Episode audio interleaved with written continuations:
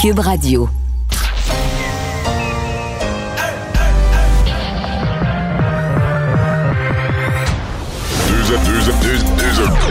Deux, animateurs cohérents, deux visions différentes. Une seule émission, pas comme les autres. Mario Dumont et Vincent Dessureau. Cube, Cube Radio. Bonjour tout le monde, bienvenue à l'émission. Bon début de semaine. Euh, c'est lundi. C'est Alex qui est là. Bonjour Alex. Salut Mario. Et jour de budget dans à peu près une demi-heure. On va pouvoir donner les détails de ça. Je dis on va pouvoir, nous, on les a pas. euh, on les a pas encore, mais il y a des journalistes qui sont dans le huis clos enfermés et qui, eux, ont vu le budget à l'heure, euh, à l'heure où on se parle. Oui, puis qui vont pouvoir commencer à nous expliquer tout ça, évidemment, là, comme c'est de, de coutume. Dès que Mme Christophe Freeland, la ministre des, Fin- des Finances, va pouvoir commencer, euh, prononcer le premier mot de son discours, on va pouvoir euh, commencer à dévoiler les mesures qui sont annoncées dans le Et budget. C'est ce qu'on va faire ici. Mais on est aussi en attente. On est en attente évidemment du budget. On est aussi en attente d'une autre nouvelle parce que le docteur Arruda ce matin, en allant se faire vacciner, a dit que on aurait une annonce aujourd'hui concernant l'âge euh, ou l'élargissement de l'âge pour l'AstraZeneca. Oui, absolument, parce que l'Ontario et l'Alberta, eux, ont déjà changé l'âge minimal, qui était déjà passé à 40 ans à partir de demain, donc, pour le vaccin AstraZeneca, qui, sera donné. Euh, Docteur Arruda, comme tu le disais, qui a dit ça ce matin. Dans les prochaines heures, ils attendent en ce moment un avis du Comité sur l'immunisation du Québec. On va surveiller ça, le docteur Arruda, qui allait lui-même se faire vacciner dans une pharmacie. Et on va aller rejoindre l'équipe de 100% Nouvelles et Paul Larocque.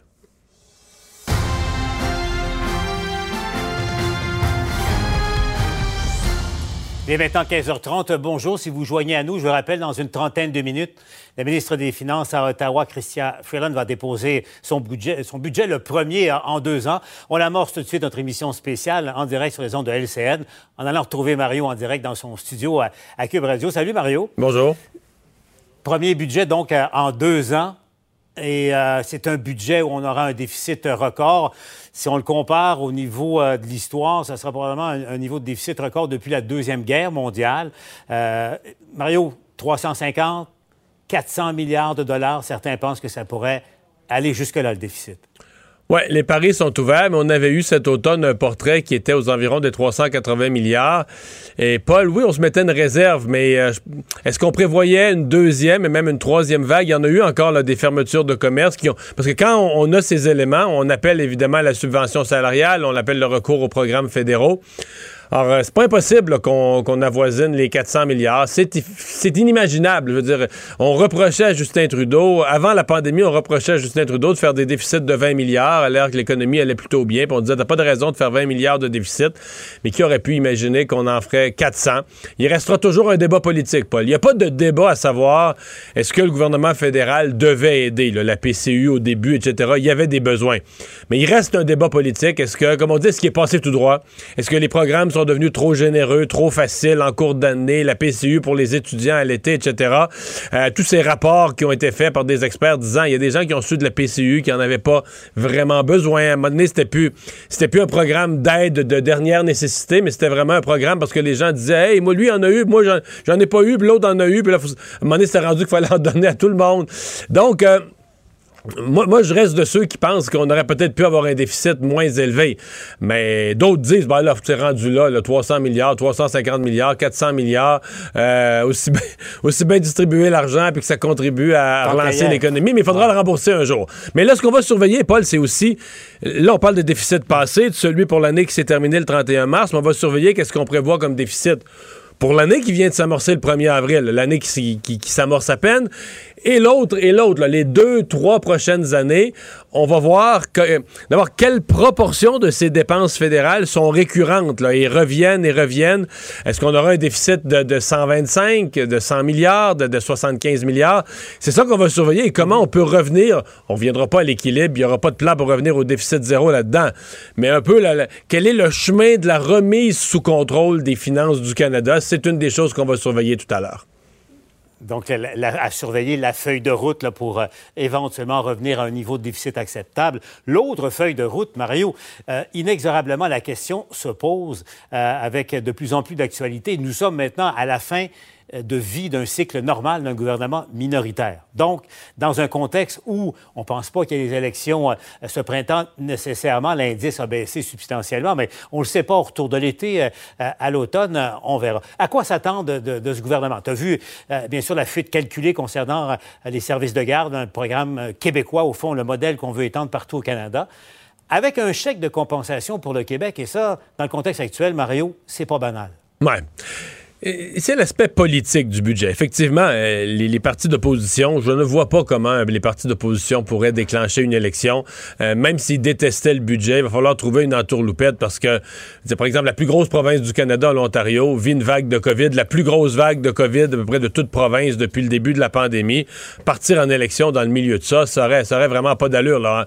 On, ramène des infirmières, du personnel de santé de, de l'Atlantique, puis du Nord canadien pour venir aider en Ontario. Je pense pas c'est le genre de contexte. Puis on, ferme les frontières entre provinces. Fait que je pense pas que c'est le genre de contexte où on part en campagne électorale. Ça, ça, me paraît clair dans l'état de situation. Mais quand même pour Justin Trudeau, c'est vraiment c'est la marque politique de son gouvernement. Ce sera le seul budget de son mandat. Le gouvernement Trudeau a été élu, euh, a pas fait de budget l'année passée, euh, n'en fera probablement pas au printemps. toi et moi, Paul, n'en fera probablement pas au printemps 2022. C'est rare qu'un gouvernement minoritaire dure plus de deux ans et demi.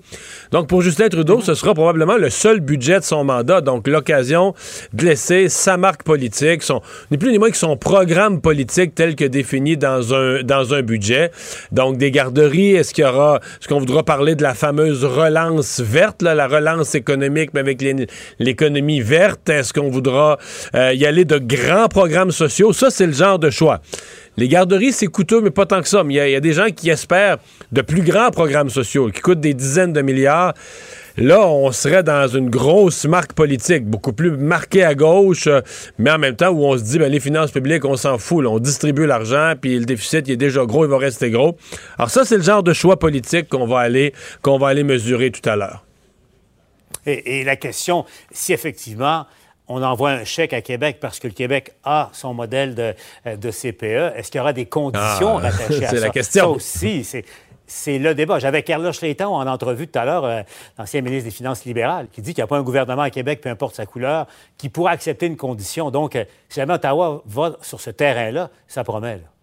Oui, absolument. même chose, est-ce que là, on parle des garderies parce que ça, ça a été. Il y a eu un peu de coulage, mais il pourrait aussi avoir des milliards pour, euh, à l'autre bout du spectre de la vie, la garderie pour les tout petits, les résidences pour les personnes âgées, les CHSLD. Mhm. Alors là aussi, M. Trudeau avait déjà annoncé une intention euh, de s'ingérer dans les compétences des provinces. Par contre, à l'occasion du budget, tu sais, souvent, quand le fédéral s'ingère dans les, dans les compétences des provinces, c'est pas en mettant platement trois, quatre règles par écrit qui imposent aux provinces. C'est en mettant de l'argent disponible, en rendant des milliards disponibles pour les provinces, mais en disant, ah, mes milliards sont conditionnels. le, gouvernement euh, fédéral sait qu'il n'y a pas la juridiction. Donc, la façon d'implanter indirectement sa juridiction, c'est de faire miroiter des nouveaux milliards, mais en disant voici mes conditions. Donc, il faut que les provinces se soumettent aux conditions fédérales pour aller chercher l'argent. Alors, si on avait ça, on comprend que là, on se lance euh, dans une guerre, euh, dans une guerre entre gouvernements, dans une guerre comme on a connu, par exemple, avec les bourses du millénaire, où le fédéral fait miroiter de l'argent, mais la province dit t'as de l'argent pour l'argent pour ce domaine-là, pour les résidences de personnes âgées, donne-moi-le, moi je vais gérer mes affaires. Donc, ça promet à suivre. On va regarder ça attentivement dans, le budget de Mme Freeland. Mario, je te laisse retourner à, à, ton émission. On te retrouve euh, au TVA Nouvelles. Poursuivons. Alors, ben voilà, donc on attend ça euh, vers 16 heures, donc le discours de Mme Freeland, puis une fois le discours commencé, comme disait Alex un peu plus tôt, euh, on peut vous donner euh, les grandes lignes du budget. ben parlons un peu du bilan de la COVID. Un bilan ce matin, c'est-à-dire plus positif au niveau des cas, plus lourd au niveau de ce qui est lourd, les décès et les soins intensifs. Oui, puis c'est ce qu'on reconnaît, parce que ça fait longtemps qu'on le dit, les cas vont augmenter, mais il faut pas que les hospitalisations augmentent trop. Aujourd'hui, c'est un peu le contraire qui se passe. On est à 1080 12 cas, donc ça a diminué par rapport à hier. On en avait 1344 pour le petit rappel. Il y a 15 décès de plus aussi aujourd'hui. On comprend qu'il y a un ajustement avec les derniers jours, mais ça reste quand même 15 nouveaux décès qu'on déplore. Trois personnes hospitalisées, 8 de plus aux soins intensifs, donc ça commence à, augmenter vraiment.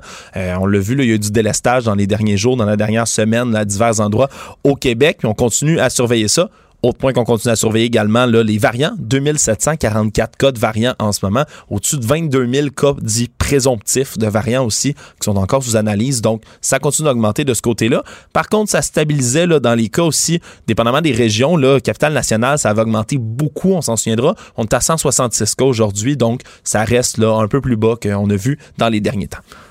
Et le bilan en Ontario, là, ça reste lourd. C'est pour la sixième journée de suite. Là, on est en haut de 4000 cas, 4447 nouvelles infections aujourd'hui. Il y a une hausse de près de 100 des hospitalisations là, aujourd'hui aussi qu'on déplore. Donc, euh, définitivement, là, ça continue à mal aller. Puis ça crie hein, vraiment en Ontario l'opposition libérale qui, ni plus ni moins, a réclamé la démission de Doug Ford en ce moment en disant qu'il est inapte pour gérer la pandémie. Ah, il est vraiment qui a pas écouté. Là, ouais, c'est... Tu sais, ici, les critiques, autant il y a eu des critiques des oppositions qui ont été virulentes au Québec, mais est-ce qu'on a vu les oppositions appeler ni plus ni moins la démission de François Legault? On, on s'est jamais rendu là. Non, Là-bas, il échappe vraiment. Il y a un côté qui l'a échappé, puis, qui n'a pas pris les bonnes mesures, euh, pas assez de mesures, pas assez sévères, et des mesures qui ont été perçues par trop sévères, que là, les les policiers voulaient même plus appliquer, puis tout ça. Donc, euh, on est en une espèce de dérapage là, mal, euh, mal contrôlé.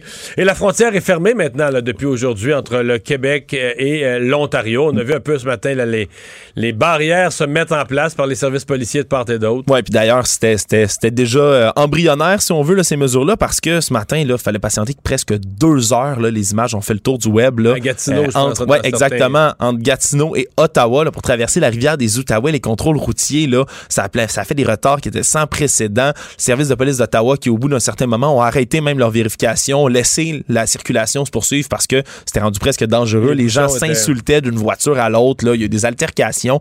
Bref, en ce moment, ils disent qu'ils vont plutôt faire des espèces de contrôles périodiques aléatoires pour s'assurer que les gens ont des motifs raisonnables et valables de se déplacer entre les deux provinces. Mais maintenant, depuis aujourd'hui, c'est définitif. Il y a ce contrôle routier qui est appliqué entre les provinces. Mais c'est sûr que les, plaques de l'Ontario à Mont-Tremblant, il peut y avoir des gens qui se déplacent pour de bonnes raisons, mais ils vont ils vont vivre avec un petit sentiment d'être de, surveillés, là, parce que on l'entendait beaucoup, les plaques de l'Ontario, mais là, c'est. Une, fois que c'est interdit, puis c'est pas interdit pour tout le monde, je me répète, il y a des gens qui auront le droit de circuler. Il faut des vrais motifs, là. Il faut, un motif raisonnable. D'ailleurs, il y en a qui n'avaient pas de motif raisonnable, Mario, en fin de semaine, d'être là, qui venaient de l'Ontario. Oui, des, euh, des, des, plusieurs personnes venues de l'Ontario qui sont allées faire la fête dans des, dans des chalets locatifs, des Laurentines, entre autres, dans la région des Mille-Îles. 26 personnes qui étaient dans trois chalets répartis, qui se sont méritées 26 belles amendes pour évidemment avoir euh, être allé à l'encontre des mesures de santé publique 1550 euh, dollars chacun. La SQ la Sûreté du Québec qui dit faire souvent des patrouilles dans ce coin-là que les chalets locatifs semblerait que ce soit dans les derniers mois là plusieurs dizaines d'Ontariens qui viennent dans les Laurentides pour faire la fête. Et là ils se, ils se sont fait prendre des culottes les chalets locatifs les gros chalets 5 chambres 6 chambres 7 chambres c'est une bonne petite place pour euh, garder un œil. Ouais, déjà, dans les réservations, tu commences à te poser des questions quand ça réserve ça. Euh, bon, on, le mentionnait en ouverture d'émission. Donc, M. Euh, Monsieur Arruda, le docteur Arruda, ce matin, va se faire vacciner, fait un point de presse après.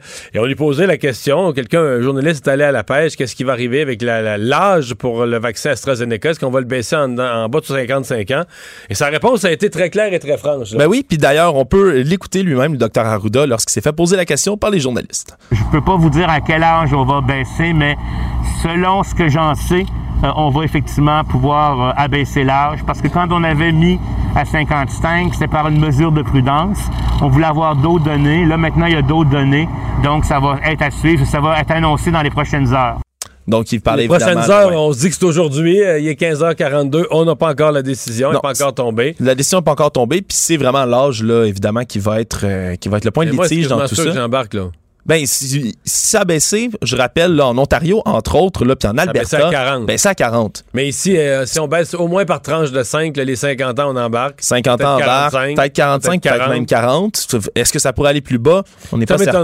Ça m'étonnerait qu'on aille plus bas. Là, il y a deux. J'ai-tu vu le Manitoba aussi? Je me demande s'il n'y a pas une troisième province là, qui. Oui, euh, oui, oui. Je, je, J'ai vu l'Ontario, l'Alberta, je suis certain, certain. Là, on vérifie sur nos ordinateurs, mais je pense que le Manitoba, ça pourrait peut-être devenir une directive là, euh, à la grandeur du. à la grandeur du Canada Canada, peut-être même. Il y avait d'autres questions aussi qui ont été Ouais. posées au docteur Arruda. qui- Manitoba, vacc- vaccination 40 ans et Ah. plus AstraZeneca. Donc, euh, oui, ça a été annoncé tout à l'heure. Bon, alors on va être en attente de ça. Ici, autre question qui a été posée également, c'est par rapport euh, euh, au variant brésilien qui vient, là, surtout ces temps-ci, de la Colombie-Britannique. On a parlé, là, peut-être étudier une solution, un peu comme le blocage qu'il y a en ce moment nouvellement entre l'Ontario et le Québec, faire la même chose entre la Colombie-Britannique et le Québec. C'est à l'étude pour l'instant parce qu'on s'inquiète vraiment. essentiellement, on parle des vols. Ouais, Vancouver, évidemment, là, euh, Les vols Vancouver-Montréal. Il y, a, il y a peu de gens qui ont une plaque quand même de la Colombie-Britannique là, qui font le chemin jusqu'ici, mais oui, effectivement, c'est à l'étude. Il n'y a rien d'annoncé À pour ma l'instant. connaissance, les Canucks, là, le, le- le- le variant qui a décimé l'équipe des Canucks, qui les a arrêtés de jouer, ils ont recommencé hier, là, mais qui les a arrêtés de jouer pendant trois semaines, un mois, je sais plus combien de temps, c'était le variant brésilien. Exact, exact. On s'inquiète là, d'ailleurs. C'est vraiment un variant qu'on a moins ici, beaucoup plus donc dans l'Ouest, euh, dont on s'inquiète. On peut s'en passer. Ouais, on pourrait s'en passer celui-là. Là. On le veut pas. On veut pas l'ajouter à notre collection. Tu nous as parlé des contraventions données à des Ontariens tout à l'heure, mais malgré les grosses manifestations, ben, les grosses, les, les- les moyennes manifestations en fin de semaine, euh, il n'y a pas eu plus de contraventions. Non, c'est ça. C'est euh, 956 contraventions qui ont été données la semaine dernière. Puis ça, malgré les contraventions, oui, du week-end, mais également là, de la semaine dernière. On se souvient la case dans le Vieux-Port et tout.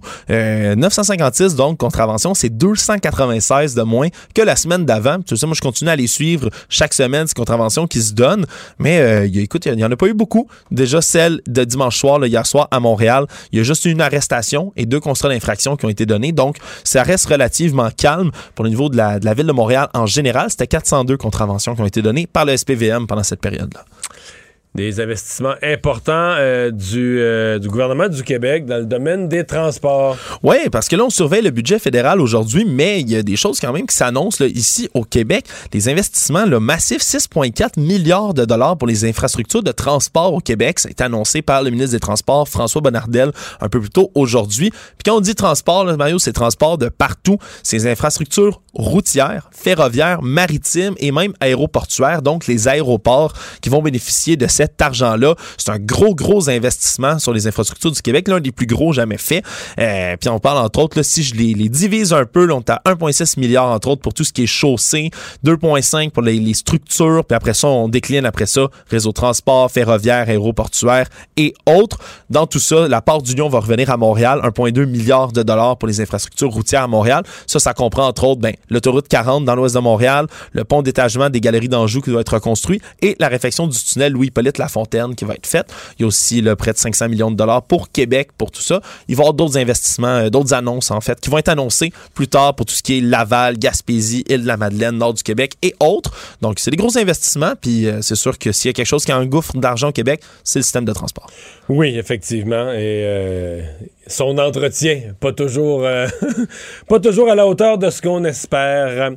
Euh, Il y a eu une euh, arrestation en fin de semaine dans le métro de Montréal, une arrestation quand même assez musclée.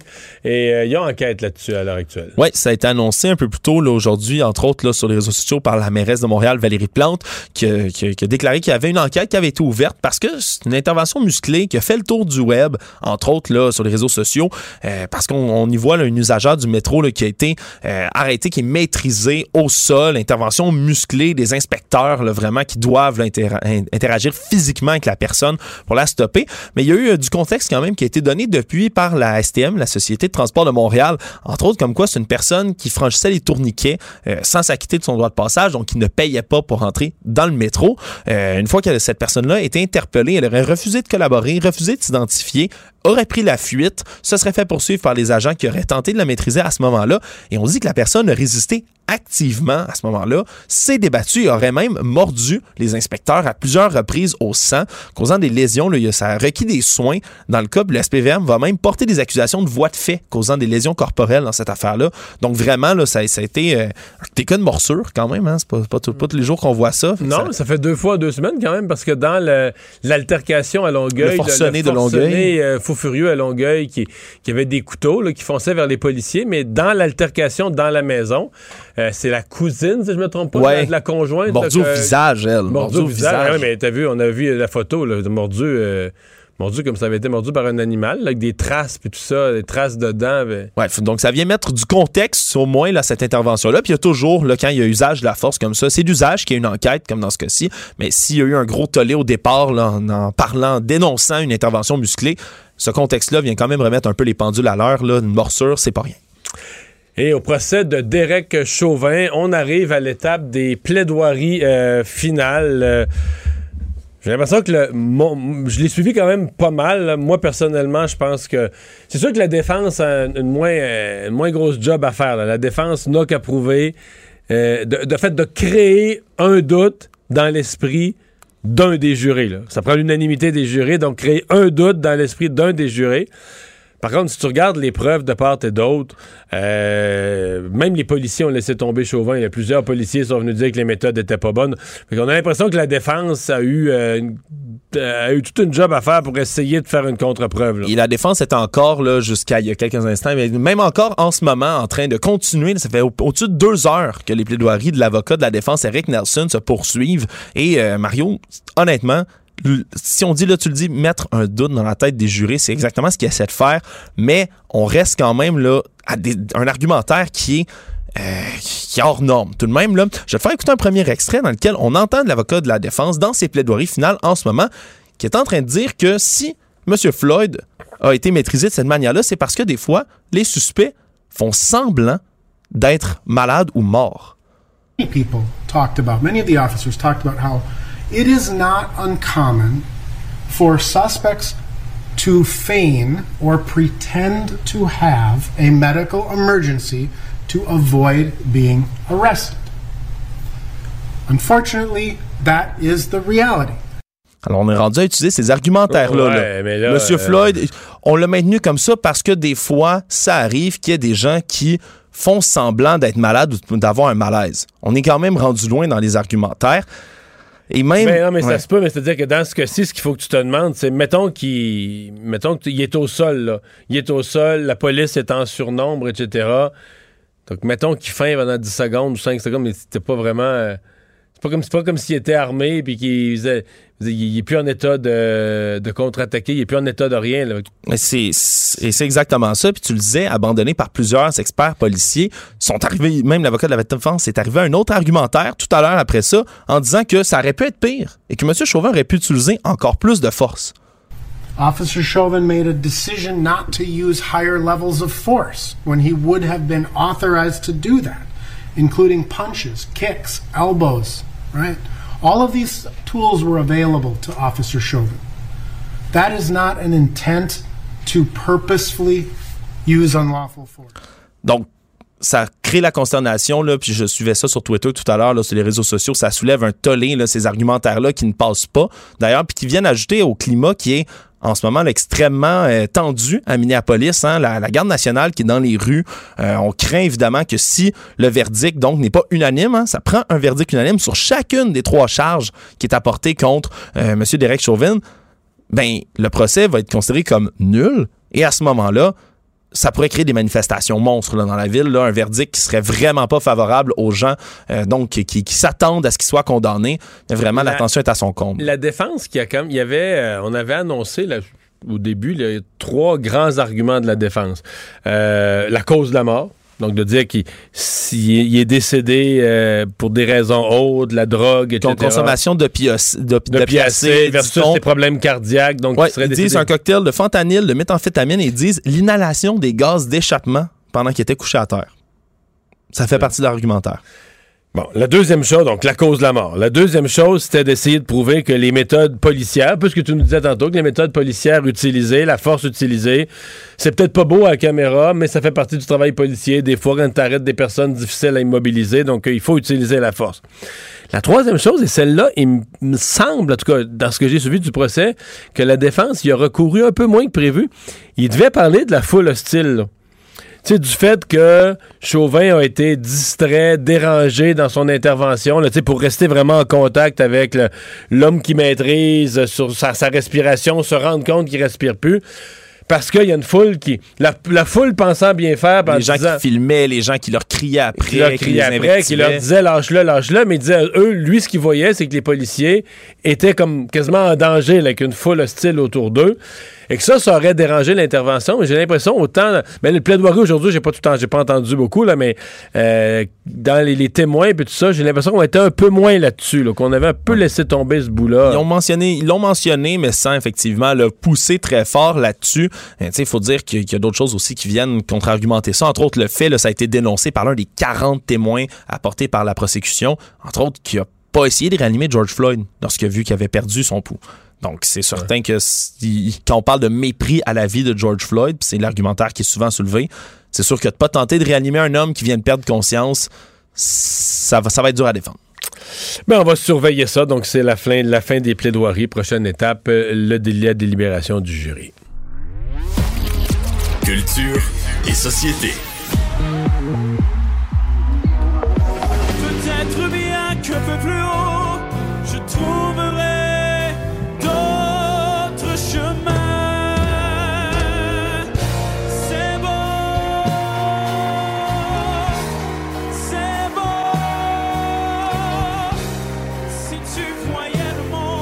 Bonjour Anaïs. Allô Mario. C'est beau et c'était beau comme spectacle hier. Et évidemment, au niveau de la compétition de Star Academy, on était rendu euh, à du gros calibre. là.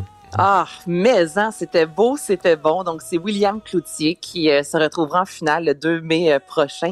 L'expression faciale de William, la seconde où on a nommé son nom, où Ariane Moffat l'a nommé, puis là, qui disait « Non, mais donne-moi le carton, là, Je faut pense qu'il était vraiment très blague? surpris. Mais je pense que tout le monde s'était fait une idée que, que Guillaume n'était pas battable avec le, le style country. Tout le monde pensait. Parce que moi, autour de moi, tout le monde était convaincu de ça. Ben, Guillaume, tu as raison, qui, à maintes reprises, a été sauvé euh, Par a le été choix public. du public. Le country, on, s'en- on s'en est parlé, toi et moi, comment euh, il est rentré là-dedans avec comme une tonne de briques et les Québécois l'ont suivi. Puis là, justement, hier, j'ai, ben, aujourd'hui, en fait, j'ai parlé avec Jacob Roberge et Guillaume Lafont. Je vais commencer avec Jacob, qui est une, vraiment là, une boule d'énergie au bout de la ligne dès les premières secondes. Bonjour Anaïs, comment ça va? Donc, moi, j'ai demandé, lui, comment il allait après euh, ce qui s'est passé hier soir sur une très belle soirée, qui c'est, bon, la fin euh, évidemment, il en reste toujours seulement un, donc il faut s'attendre à un moment ou un autre peut-être de sortir de l'aventure. Donc voici comment il allait aujourd'hui. Ah, ça va très bien, ça va très bien.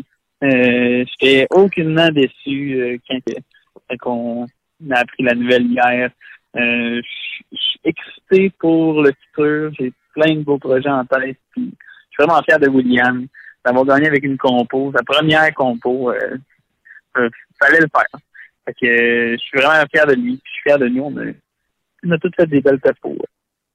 Puis bon, on l'a vu aussi hier, hein, Mario, quand William a été euh, nommé sur scène, c'est remercier les gens autour parce que Jacob a travaillé fort avec William. Ben oui, il a travaillé là. avec lui, mais c'était quand même beau. Là. Mais, mais Ben oui. Jacob, euh, Jacob c'était le plus fort, on va dire, euh, homme orchestre. Là. Tu sais, C'est parce que Monet est un artiste, c'est pas ça, c'est l'émotion, c'est le charisme, c'est toucher les gens, c'est un paquet de petits, petits points. Mais à mon avis, musicalement, la connaissance de la musique, le nombre d'instruments avec lesquels il peut jouer, euh, même vocalement, euh, tu sais, Jacob, à mon avis, c'est lui qui a le plus de cordes à son arc. là, euh, Exactement. Ben oui, puis t'as pas c'est vrai. Tu regardes ça, son, CV vraiment d'artiste, de musicien, c'est incroyable. Mais c'est ça, il va devoir, il va travailler encore ce côté-là, peut-être d'aller, de transmettre euh, les, émotions. Puis j'ai demandé justement ce qu'il a appris. Tu sais, en début de l'aventure, on a vu un Jacob arriver plus timide, euh, plus posé, qui osait peut-être un peu moins déranger, mettre son pied à terre. Puis lui, s'est dégourdi dans l'aventure. Puis c'est ça qu'il me disait qu'il avait appris. On l'écoute. j'ai vraiment grandi sous plusieurs aspects euh, artistiques.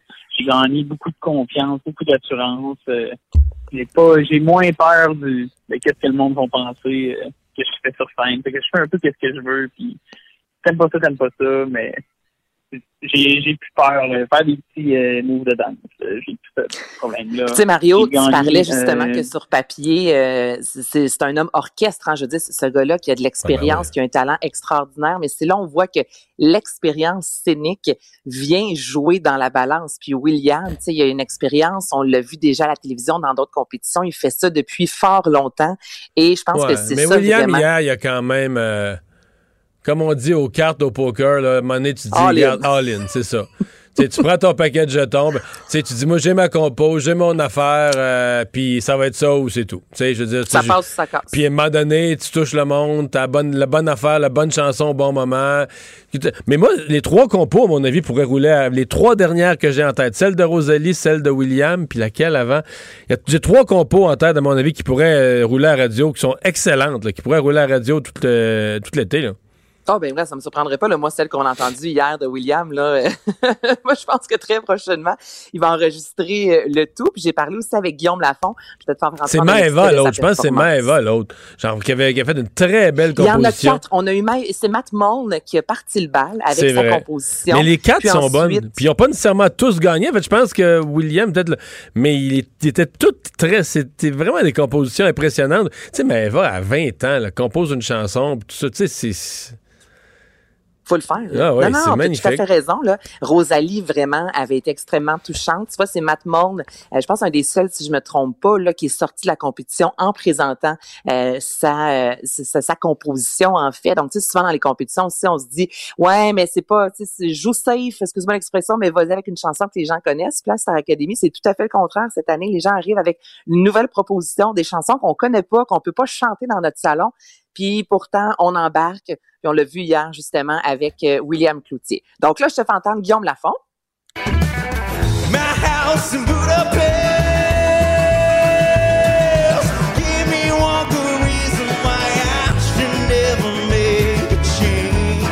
Bon, là, Mario, tu me diras si euh, tu penses comme moi ou peut-être pas. Au niveau du choix de la chanson, euh, on connaît le country, on sait que souvent on l'a entendu chanter Tennessee Whiskey. Je veux dire, il y a, y y de la, ça vient nous chercher, il y a de Tu vas, tu vas l'émotion. me demander, est-ce que ça, c'est une chanson de, de que compétition?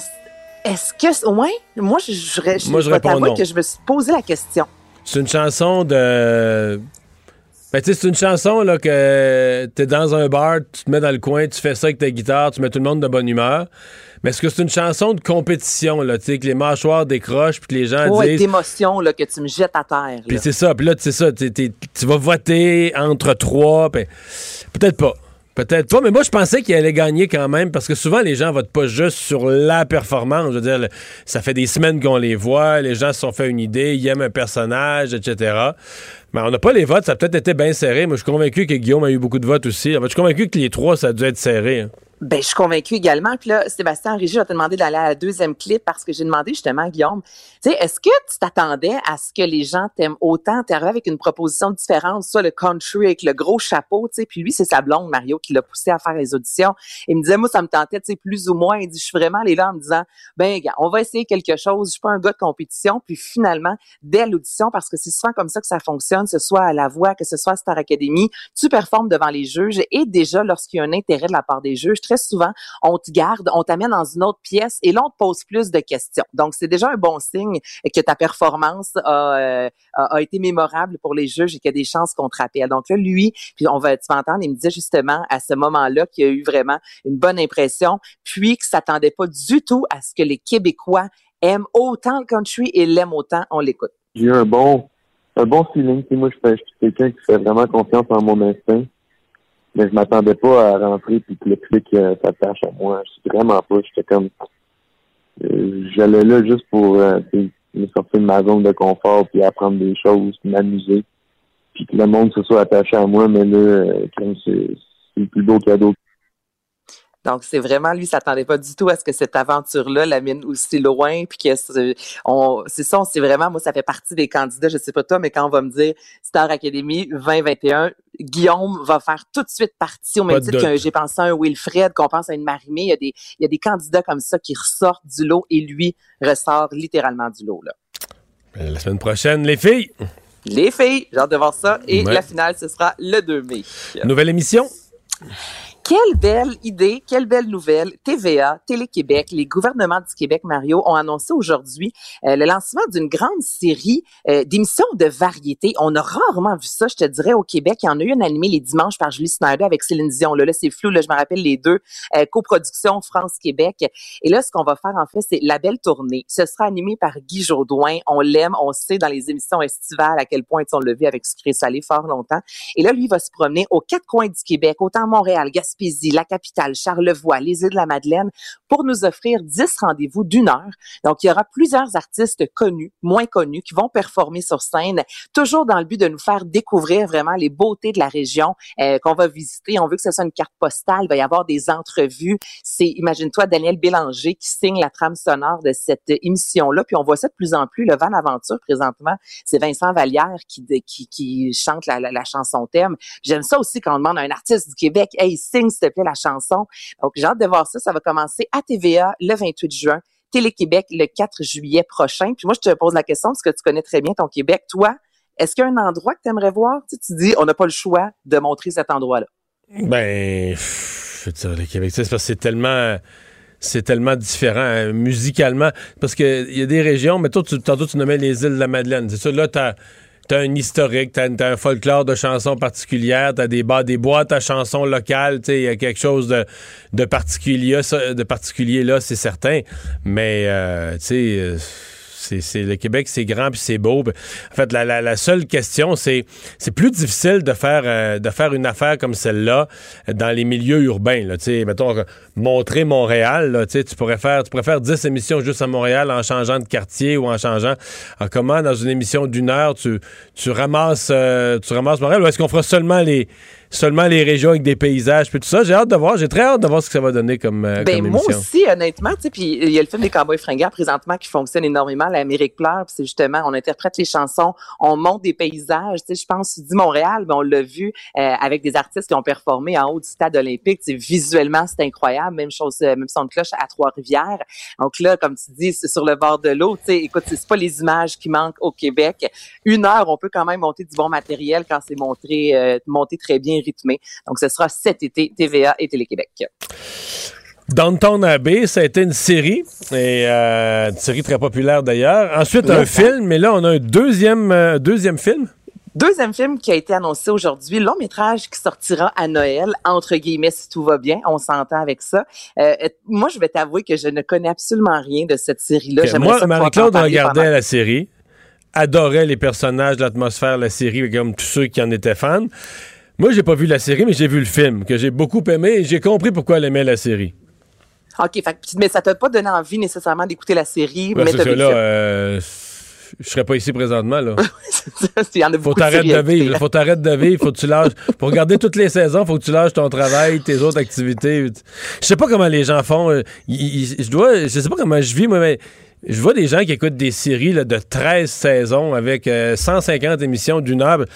Je sais pas comment ils vivent. Est-ce qu'ils dorment pas? Est-ce qu'ils font jamais rien chez eux? Est-ce que la vaisselle, que est-ce que la que jamais vaisselle est accumulée depuis deux ans? Je non, mais Mais moi, tu vois, Mario, je peux facilement Sex and the City, les cinq saisons, je pense que je les écoutais en deux, trois semaines. Mais je ne faisais que ça demi-soirée, tu comprends? De 18h à 11h, c'était devant la télévision. Puis c'est vraiment... Ouais, moi, c'est euh, ça, là. C'est ça, c'est un j'ai pas marathon, j'ai pas ça, là. Pas Mais tu as des horaires de fou. Si, Mario, on va se le dire, là, tu travailles énormément. Ouais, mais je pense que j'ai pas ce petit piton off, là. Et, euh, une petite annonce concernant Céline. Hey, hey, petite, tu dis c'est un gros 4 secondes. Je vais vous faire jouer deux fois pour vous situer. Céline Dion a mis ça aujourd'hui sur les médias sociaux, disant que le 21 avril, elle allait nous dévoiler quelque chose de fabuleux dans un univers, une belle robe scintillante, une petite boule disco là, là, au euh, sol le qui 21 semble- avril, c'est c'est dans deux jours, ça, là. Ben là, c'est ça. C'est c'est un teaser. Là. Écoute, là, là, tout le monde se demande est-ce qu'elle retourne à, la, à Vegas? On avait eu, on avait jasé, toi et moi, Vincent, de, de cette fameuse rumeur-là. Donc là, je te fais entendre le fameux 4 secondes en question.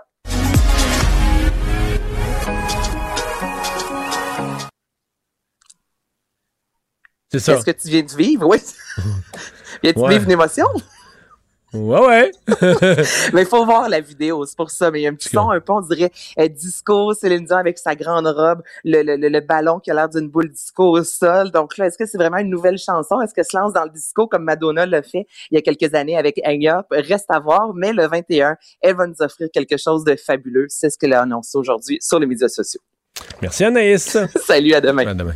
Pour une écoute en tout temps, ce commentaire d'Anaïs Gertin-Lacroix est maintenant disponible dans la section balado de l'application et du site cube.radio. Tout comme sa série balado, Culture d'ici, un magazine culturel qui aligne entrevues et nouvelles du monde des arts et spectacles. Cube Radio.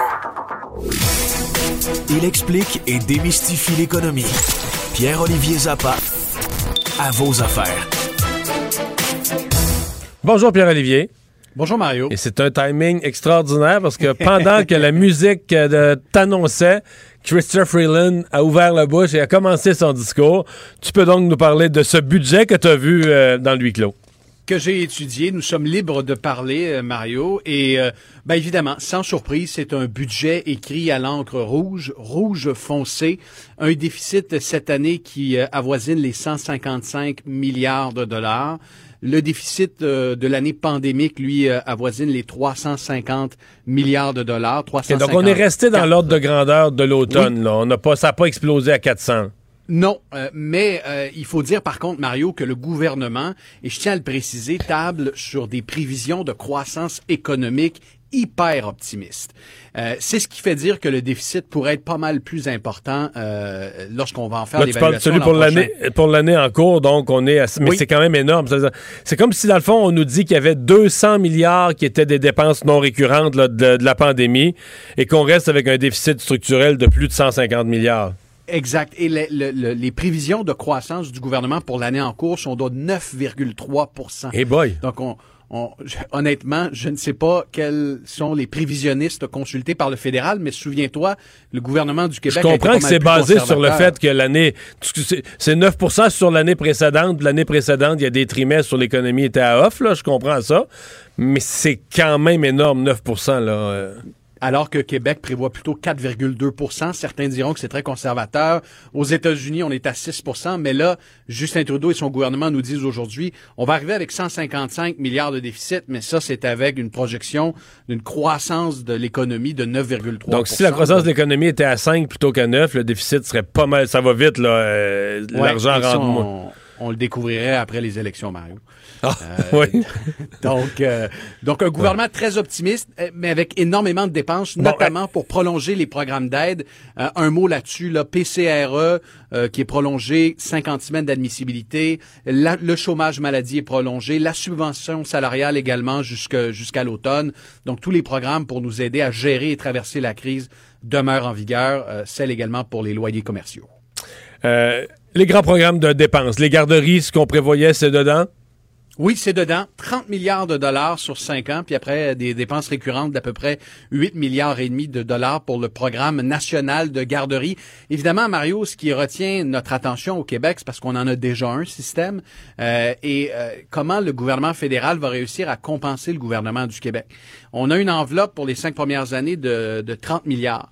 Est-ce à dire qu'on va toucher 22, 23% de ce 30 milliards? C'est notre poids démographique, là. C'est pas aussi clair. Euh, Michael Sabia, en- dans le huis clos budgétaire, et- et évidemment sous-ministre des Finances, on lui a posé la question est-ce que le gouvernement du Québec va avoir sa part du gâteau? Puis il a dit rien n'est garanti.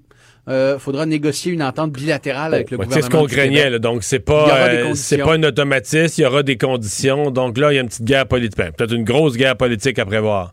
Ah, il y a plusieurs guerres politiques dans ce budget, Mario. Ah oui? Il y a les garderies, il y a les normes nationales dans les CHSLD. OK, donc que- ça, ça s'y retrouve. Est-ce que ça vient, est-ce Ouais. que c'est accompagné de, de montants d'argent, d'autres termes, pour, euh, Oui, on- pour on obtenir l'argent pour les, C- les CHSLD, il faut respecter Il- les normes? Il y, a, il y a quelques milliards de dollars qui viennent, euh, plus de 3 milliards qui viennent pour les CHSLD de mémoire, là, mais effectivement, on va mettre en, pla- en place des normes canadiennes et euh, pour euh, accéder à cet argent, euh, il faudra que ces normes euh, canadiennes soient respectées par les provinces et on sait que François Legault a toujours dit qu'il interprétait ça comme une ingérence dans le champ de compétences des, des provinces. Alors tu as une deuxième bataille là et tu as un troisième bras de fer, celui sur les transferts fédéraux en santé. Les provinces, à l'unanimité, demandaient 70 milliards de dollars. Euh, le gouvernement fédéral euh, avait, avait balayé cette demande du revers de la main ça se retrouve dans le budget. On a 43 milliards pour les transferts, en fédé- euh, transferts fédéraux. OK, en mais on n'a pas zéro quand même. Là. Non, on est, mais on est loin du 70 milliards. C'est à peu près un milliard d'augmentation par rapport euh, à l'an dernier. Donc, trois bras de fer. là. À surveiller. Donc, euh, on a parlé du déficit pour l'année qui est en cours, 155 milliards. Euh, quel est le plan pour les deux, trois, je sais pas, euh, les deux des années à venir? Est-ce qu'on est dans un plan de, de reprise de contrôle sur le déficit? Théoriquement, oui. Hum, Bon, on parle, euh, par exemple, l'an prochain, on aura un déficit autour de 60 milliards, euh, 51 milliards pour euh, euh, l'année suivante. Et, et là, on se rend, euh, on se rend finalement dans cinq ans, on sera à peu près à 31 milliards de dollars de déficit. Donc, pas de retour à l'équilibre budgétaire. Mais le pari que le gouvernement fait, c'est c'est celui de dépenses récurrentes, notamment avec les garderies. Donc, on n'aura évidemment pas assez de revenus pour combler ces nouvelles dépenses qui vont euh, qui vont arriver d'année en année. Et je te dirais, au-delà de ça, Mario, c'est un budget où il y a de l'argent pour tout le monde. Euh, Les aînés? il y a un- parfum électoral qui émane de ce budget. Oui, les aînés. Par exemple, la sécurité de la vieillesse va être bonifiée. Et pour certains prestataires, on on n'a pas tous les détails, mais ça peut représenter 766 dollars de plus euh, par année. Euh, les familles, évidemment, il y a le programme national de garderie, mais il y a aussi les rénovations éco-énergétiques. Euh, le gouvernement va mettre en place une enveloppe. Donc, tu peux avoir un prêt qui peut aller jusqu'à 40 000 dollars pour des rénovations éco-énergétiques. Vous avez des portes, des fenêtres à changer parce que vos vieilles laissent passer l'air. Ben, vous aurez un prêt sans intérêt qui sera fourni par la SCHL. Euh, ça, c'est un- une des mesures phares. Parmi les autres mesures, euh, il y a de l'aide pour euh, apprendre le camping, Mario. Alors, tu as quelques millions de dollars pour un, un programme. Non, non, non. Il y a même, un- il y a même de y l'aide une aide pour les- apprendre à faire du camping? Il y, a, il y a une aide pour Y apprendre à a-tu faire un du âge camping. limite? Parce que moi, je peux dire, j'ai 50 ans, puis du camping, j'ai jamais voulu faire ça. Mais comme t'aimes boire du vin, Mario, si Justin Trudeau me paye, peut-être je pourrais m'essayer à faire du camping. comme tu aimes boire du vin, sache que les producteurs viticoles canadiens ont une aide de 100 millions de dollars sur deux ans Ah ouais. pour euh, faire la promotion de leurs produits. ça Alors doit- ça, ça fait partie... euh, Oh, oh, oh, oh. Le Canada va devenir un producteur. euh, C'était-tu demandé, oui. ça? Ben, je pense pas que c'était demandé, mais en tout cas, c'est reçu. Euh, euh, T'as 2 milliards de dollars quand même pour l'aéronautique dans ce budget. Ça, c'est une industrie qui en avait besoin. Euh, T'as de l'aide également pour les PME qui veulent euh, prendre le virage numérique. T'as des, t'as de nouvelles taxes aussi. Bon, mais le j'allais te le demander parce que c'est toujours une des questions qu'on se pose. Est-ce que, du, en tant à titre de consommateur, est-ce qu'il y a quelque chose qui nous touche, nos taxes, nos impôts, la taxation de certains biens? Est-ce que tu t'es acheté un jet privé récemment, Mario? Non. Non, mais. Mais les jets privés, les bateaux de luxe et les voitures de luxe seront taxés à hauteur euh, de 1% si c'est, une- par exemple, une voiture de 100 000 euh, tu as 1% de taxe qui va être Mais prélevé. moi, je suis correct. Ma blonde, elle m'a acheté une chaloupe, euh, une 14 pieds pour aller à la pêche, puis elle l'a acheté pour ma fête des 50 ans l'année passée. à moins qu'elle soit en or massif, elle ne serait pas taxable. Je devrais, ça devrait pas être un bien de luxe, non? Mais on introduit donc une taxe de luxe. Euh, on introduit aussi une, en fait, on augmente la taxe d'assises sur Mais le ça, tabac. euh, ça Pierre-Olivier, ça ram- pour vrai, ça ramasse des pinottes, là. Je comprends que Oui, oui, symboliquement, ça fait de la bonne politique. D'ailleurs, tu taxes les très riches, mais tu as C'est des 50 jets. millions par des- année. Hein? C'est à peu près 50 Ouais, millions c'est de ça, parce que des avions année. privés, ils s'en vendent quoi? Euh, Ils s'en vendent une poignée, euh, des bateaux Tu de veux, savoir le, tu veux savoir le truc, Mario, que les, les riches de ce monde utilisent pour pas payer de taxes déjà sur leur jet privé? Mais ils passent Ben, à signent compagnie. Ils signent le contrat dans les airs. euh, ils survolent des eaux internationales, puis ils en font l'acquisition euh, euh, à l'étranger comme ça. Donc, euh, Tu niaises. Pas vrai? Non, non, non, non. C'est un petit truc que je m'étais fait dire par des gens qui vendent des jets privés. Alors, bon, Oh. taxe de luxe. Euh, je, je veux parler de la, la taxe sur le tabac. Elle va augmenter de 4 dollars OK. par cartouche de 200 cigarettes. Euh, on- euh, Ottawa veut aussi taxer les produits de vapotage. Ça, c'est nouveau. Euh, on n'a pas de détails encore, mais l'intention euh, est là dans le budget. Donc, pour les, vapot- les vapoteurs, on peut penser à une nouvelle taxe d'assises qui sera euh, annoncée éventuellement. Je veux te parler aussi de l'immobilier parce que dans le Canada anglais, Toronto, Vancouver, on se demandait, est-ce que le gouvernement va agir pour faire baisser la fièvre immobilière? Ben, on Euh, peut commencer à parler de ça au Québec, se euh, Montréal, Oui, la banlieue, ça, ça commence à être ça aussi, là. hein? c'est ce que j'allais dire. Euh, Il y a une mesure vraiment qui, qui bon, s'inscrit là-dedans. Euh, on va taxer, on va mettre une taxe de 1% par année pour des propriétés vacantes qui sont détenues par des intérêts étrangers. On dit souvent qu'il y a des intérêts asiatiques, des Chinois qui magasinent des condos au centre-ville. Vacante, ne les est-ce que ça pas. inclut louer sur euh, louer constamment sur des, des sites de court terme ou Pas de détails là-dessus. Euh, Ouais, euh, probablement que quand il est loué, il est considéré comme occupé. Euh, mais euh, ça, ça resterait à être vérifié. Mais Mario, il y a quand même beaucoup de condos, je me souviens dans la tour du Canadien, qui étaient totalement inhabités parce que c'était de purs investissements spéculatifs de la part d'intérêts étrangers. Alors là, on met une taxe de 1% par année sur la valeur du logement afin de, euh, de, de, de- de freiner dans une certaine mesure la. Non, mais ça, ça a de l'allure quand même, Pas là. d'effet immense, là, immédiat, mais euh, il y a quand même un pas euh, en ce sens. Alors, ça fait pas mal le tour des éléments à retenir de, de ce budget de 1000 pages qui est en train d'être présenté par la ministre des Finances. D'ailleurs, Mario, c'est le premier budget dans l'histoire du Canada présenté par une ministre des Finances, une femme, première femme ministre Madame des Finances. Chrystia Freeland, qui sera à l'émission ce soir par ailleurs. Merci beaucoup, Pierre-Olivier. Il n'y a pas de quoi. Au revoir.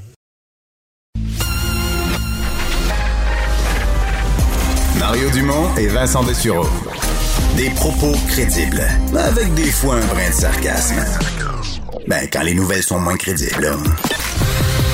Mario Dumont et Vincent Dessureau. Cube Radio. Alors, Alex, euh, on a fait un résumé tout à l'heure euh, du budget avec euh, Pierre-Olivier, mais toi aussi, tu as repris toutes les mesures. Il y a quand même beaucoup de choses là-dedans. On n'a pas eu de budget depuis deux ans, quand même, au Canada. Ouais, c'est ça. Tantôt, il parlait, je l'ai entendu, un budget de 1000 pages. Ouais.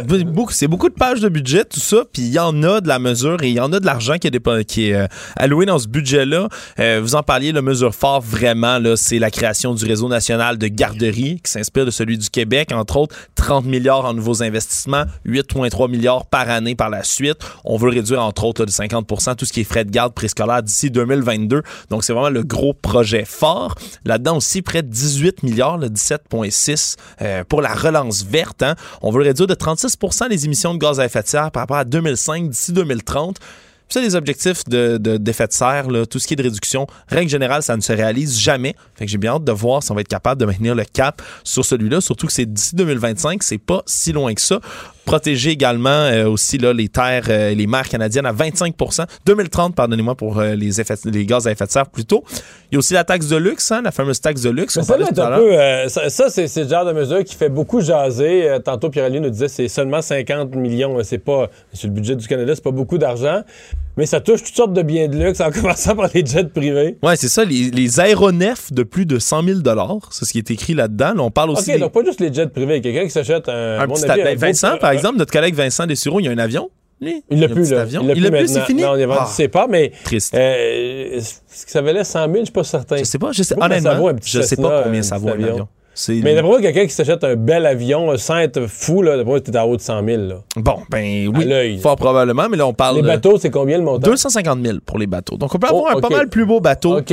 qu'un avion. Les pontons et les bateaux de pêche sont, sont saufs. sont exempts de tout ça quand même. Là, j'imagine c'est pour ça. Là, on veut que les gens puissent quand même euh, s'amuser sur l'eau euh, euh, sans avoir à se payer un yacht, justement. Mais là, voiture neuve de plus de 100 000 aussi. Euh, L'augmentation. voitures neuves, c'est 100 000. Ouais, 100 000 pour les voitures neuves. Donc, Ça euh, va être quoi la taxe, mettons? Sais-tu sur une voiture de 100 000 en pourcentage? je sais pas, je sais pas c'est quoi la taxe dessus encore. Là, j'ai pas eu les détails de tout ça, mais on dit que les recettes de la taxe de luxe, c'est 604 millions sur 5 ans. OK.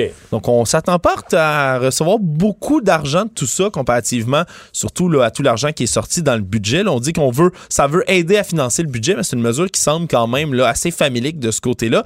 Il y a plus d'aide pour les aînés aussi, comme c'est réclamé quand même Oui. depuis un bout pour le, par le Bloc québécois. On parle entre autres là, les, les pensionnés de la sécurité de la vieillesse euh, qui vont avoir 75 ans ou plus. En juillet 2022, vont recevoir un paiement unique de 500 dollars en août prochain.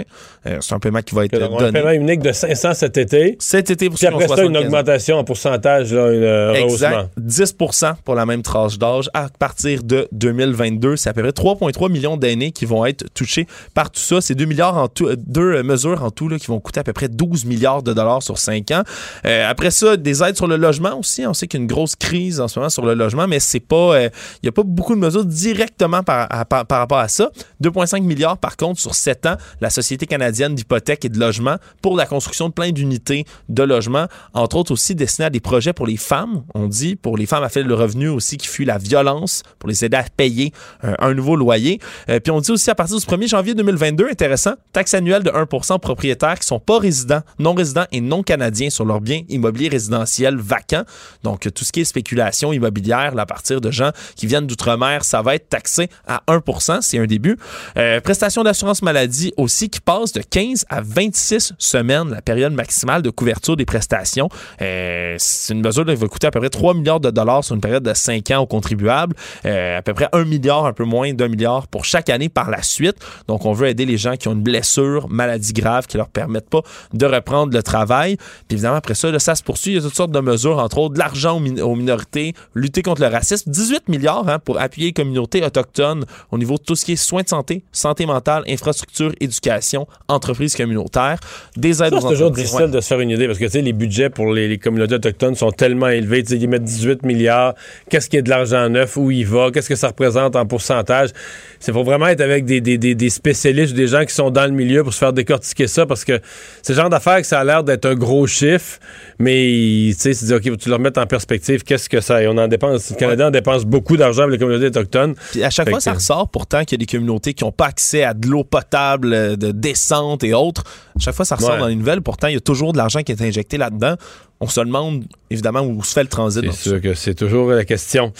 Euh, ben, aux États-Unis, euh, la vaccination est maintenant ouverte à tous. Oui, c'est à partir d'aujourd'hui, là, tout le monde en haut de 16 ans peuvent, se- peuvent aller se faire vacciner. C'est ouvert à tout le monde, tous les adultes, donc aux États-Unis, maintenant que des stocks de vaccins ont pu finir aux États-Unis. L'Inde veut faire la même chose à partir du 1er mai. Le problème, c'est qu'en ce moment, l'Inde sont en train de se heurter vraiment. Là. Ils, ont des, ils ont pas assez de stocks de vaccins. Ils en Mais produisent, ils en produisent. C'est ça, mais ils ont de la misère à arriver au niveau, évidemment, de leur population. Mais l'autre question, c'est l'Inde devait fournir les vaccins COVAX, là. C'est le programme COVAX pour vacciner à l'international, puis tout ça, c'était beaucoup des vaccins qui venaient de l'Inde. Et là, il y a un déchirement interne entre l'Inde, entre respecter ses engagements internationaux, puis vacciner sa l'urgence locale, de dire, toi, dans ta propre population, les hôpitaux débordent, le monde, le, le monde est malade, les gens décèdent. Et urgence locale, il y a hein, aujourd'hui un nouveau record de conta- contamination en Inde. 273 810 On avait eu nouveaux cas. 250 une journée la semaine passée. Exact. Là, c'est pour cinq jours d'affilée, on dépasse 200 000 cas par jour. là. Tu sais, C'est c'est fou hein, quand on regarde les chiffres. Ici, on est une petite population. On monte de quelques Non, centaines de ça cas. rentre dans Ça une devient... population d'un milliard et plus, là, c'est avec Ah, beaucoup non, de densité vraiment. de population, des grosses villes. Ouais, on s'inquiète beaucoup en Inde, donc ça va être euh, ça va être tout un déchirement de vacciner sa propre population, respecter les engagements internationaux. Mais aux États-Unis, la vaccination continue à aller bon train. Là, en ce moment, c'est en haut de 50% des Américains qui ont reçu leur première dose de plus de 18 ans, évidemment 50,4%. Euh, Puis il y en a 32,5% là-dedans qui sont entièrement vaccinés. Donc Il y a euh, un tiers de la population presque qui a eu les deux, les deux vaccinés doses. euh, entièrement, oui. Sondage léger intéressant euh, sur quelles sont les théories du complot qui ont le plus d'adeptes chez nous. Ça, évidemment, c'est toujours un sujet qui va retenir mon attention. Puis, euh, toute une il y en a des surprises, il y en a d'autres Ah que moins. Je suis quand même rassuré de voir que dans le grand top 5, même, par exemple, il y en a quelques-uns qui. C'est pas, faut pas être fou pour croire à ça. Par exemple, le premier, là, 52% des répondants qui pensent que dans la zone 51 aux États-Unis, la fameuse Area 51, c'est une base de recherche pour les extraterrestres. Bon. Je peux comprendre que des gens, tu sais, la, la croyance qu'on n'est pas seul dans l'univers, c'est assez répandu. Mais après ça, on passe à d'autres choses. CIA impliqué dans l'assassinat du président John F. Kennedy, 42% Il y a 42% des gens qui pensent ça. Que la CIA est impliquée. Moi, évidemment, la CIA, je peux pas me prononcer absolument là-dessus, mais qu'il y a un complot dans l'assassinat de John F. Kennedy, je pense Ouais, ouais. qu'il faut pas être fou pour croire. Non, non, non, non, ça se tient. est- ça c'est pas tient. quelque chose, c'est pas comme la Terre est plate, là. Mais le troisième qui vient compléter le top 3, Mario? Il fait mal. Les médias sont tous, je répète, tous à la solde des gouvernements. 40% Ah oui. Tous les médias. Tous les médias, sans exception. Donc Fox News, évidemment, à la botte Pour de Joe Biden. hein, c'est bien connu. C'est pour ça qu'on critique jamais les gouvernements. C'est pour ça qu'on rien que ça. Jamais on critique le gouvernement. Mais quel beau budget aujourd'hui, Mario. Il n'y a rien de mauvais dans tout ça. Non, c'est, écoute, ça C'est quand même continue. La Terre plate, c'est le dernier, 5 hein, C'est quand même rassurant. Le dernier sur. sur euh, De, de ce palmarès-là, le, le combien? 23e. Le 23e sur 23. La Terre est plate, 5 Il y a mais 5% des gens qui pensent ça, alors que la preuve est disponible partout. continue, c'est, d'accord ou très d'accord. là. Ce qui est inquiétant de la c'est que, mettons, il y a 20 ans, c'était 2% Et c'est là que tu te rends compte que Internet est plus une source de désinformation que d'information. Donc, à une époque où les gens n'avaient pas accès à l'information, je veux dire, euh, ils n'avaient pas accès à l'information, ils avaient accès à de l'enseignement, à des profs, à des explications, à des graphiques dans des vieux livres avec le coin de la page roulée. Les gens croyaient que la Terre était... Ben, pas croyaient, ils savaient que la Terre était ronde. Et avec l'Internet, là, tu peux, tu peux aller sur ton ordi puis voir des images satellites, voir que la Terre est ronde. là. Donc, tu plus de doute, tu peux le voir. Ouais, on se, on se Mais la que- désinformation, l'Internet a fait plus de désinformation à mêler des gens que à leur donner accès au savoir. là. Avant faire de la désinformation, Mario, c'était un effort. C'est un gros effort quand même, écrire un livre, faire de la désinformation, aller faire un article dans un magazine de désinformation. Là, c'est que tout le monde trop peut facile. C'est trop facile. Non, mais en même temps, c'est pas normal que des gens qui sont allés à l'école. Mettons, un site te parle de la Terre plate, t'es allé à l'école, tu regardes ça, tu te sais ben niaiseux, tu le fermes.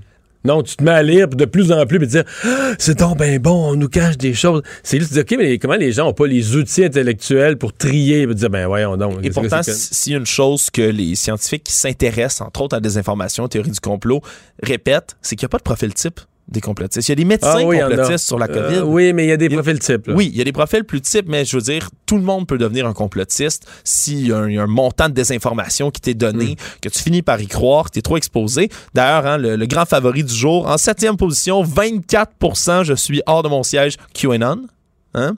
Qui se lit comme ceci. Évidemment, guerre secrète entre Donald Trump, les élites satanistes, pédophiles, sacrifices Là, des gens qui disent qu'ils croient à ça. Oui, qui, qui ont des soupçons. C'est d'accord. Il y a un Québécois sur quatre De cet échantillon de 1000 Québécois qui ont été sondés, disent que ça, il y a QAnon, 24%. là, il y a un fondement à ça. qu'il y a un fondement à ça, que Donald Trump doit combattre une élite pédophile quelque part. Ce qui est d'ailleurs vraiment étrange parce que là, on dit que c'est 26 on est à 24% pour ça, mais il y a seulement 10 des gens qui croient que Donald Trump s'est fait voler l'élection américaine de 2020.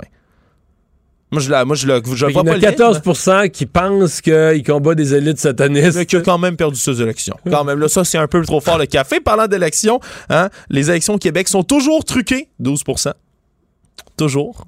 Les élections au Québec, toujours truquées, à en chaque fait, fois. euh, en fait, 12% je serais curieux. D'après moi, si tu finis ta phrase par toujours truqué, tu vas aller chercher peut-être pas loin de ton 12 Si tu dis euh, l'Auto-Québec, la loterie est truquée, euh, tous les matchs de hockey sont truqués, tous les combats de boxe sont truqués, euh, tu comprends? Tout truc est truqué. Tout est Finis ta phrase par est truqué et toujours truqué. Il y a vraiment, dans le sens où il y a des gens qui sont convaincus que. Un, un cynisme euh, de- à tout casser. C'est pas ça qui passe vraiment à ça, tu comprends? Moi, je connaissais des gens qui disent que la loterie, c'est toujours truqué, puis ils en achètent. Là, tu dis, écoute, ben, man, là, si tu, Ben si tu croyais vraiment que c'est truqué, là, t'en achèterais Tu pas. leur donnes tu bien vois. de l'argent. Ben non, c'est, écoute, c'est, c'est comme une façon de dire euh, j'ai pas gagné, je suis déçu, mais plutôt de donner un coup de pied d'une canisse, euh, je chiale en disant que c'est truqué, puis Ben, j'en rachète la semaine d'après pareil. Exact. Puis on revient, on revient toujours au même. Puis les, les théories du complot, là, il y a des classiques aussi. Là, 11 septembre orchestré par le propre gouvernement, à 22 9e position de ce palmarès-là. Ah, oui. Le gouvernement. 22 22, et, euh, tous les pourcentages sont hauts. Là, sais, pourtant, ça, là, t'as pas une graine du début du commencement. Du, tu sais, t'as rien qui, qui te soulève des questions. Ah, il y a beaucoup de choses sur le 11 septembre quand même qui soulèvent des questions. C'est, sou- il, y a, il y a des choses qui soulèvent des questions, mais est-ce que ça a tout été, évidemment, là, désavoué scientifiquement? Oui. Mais oui, non, ça- je comprends. mais ça, rien de.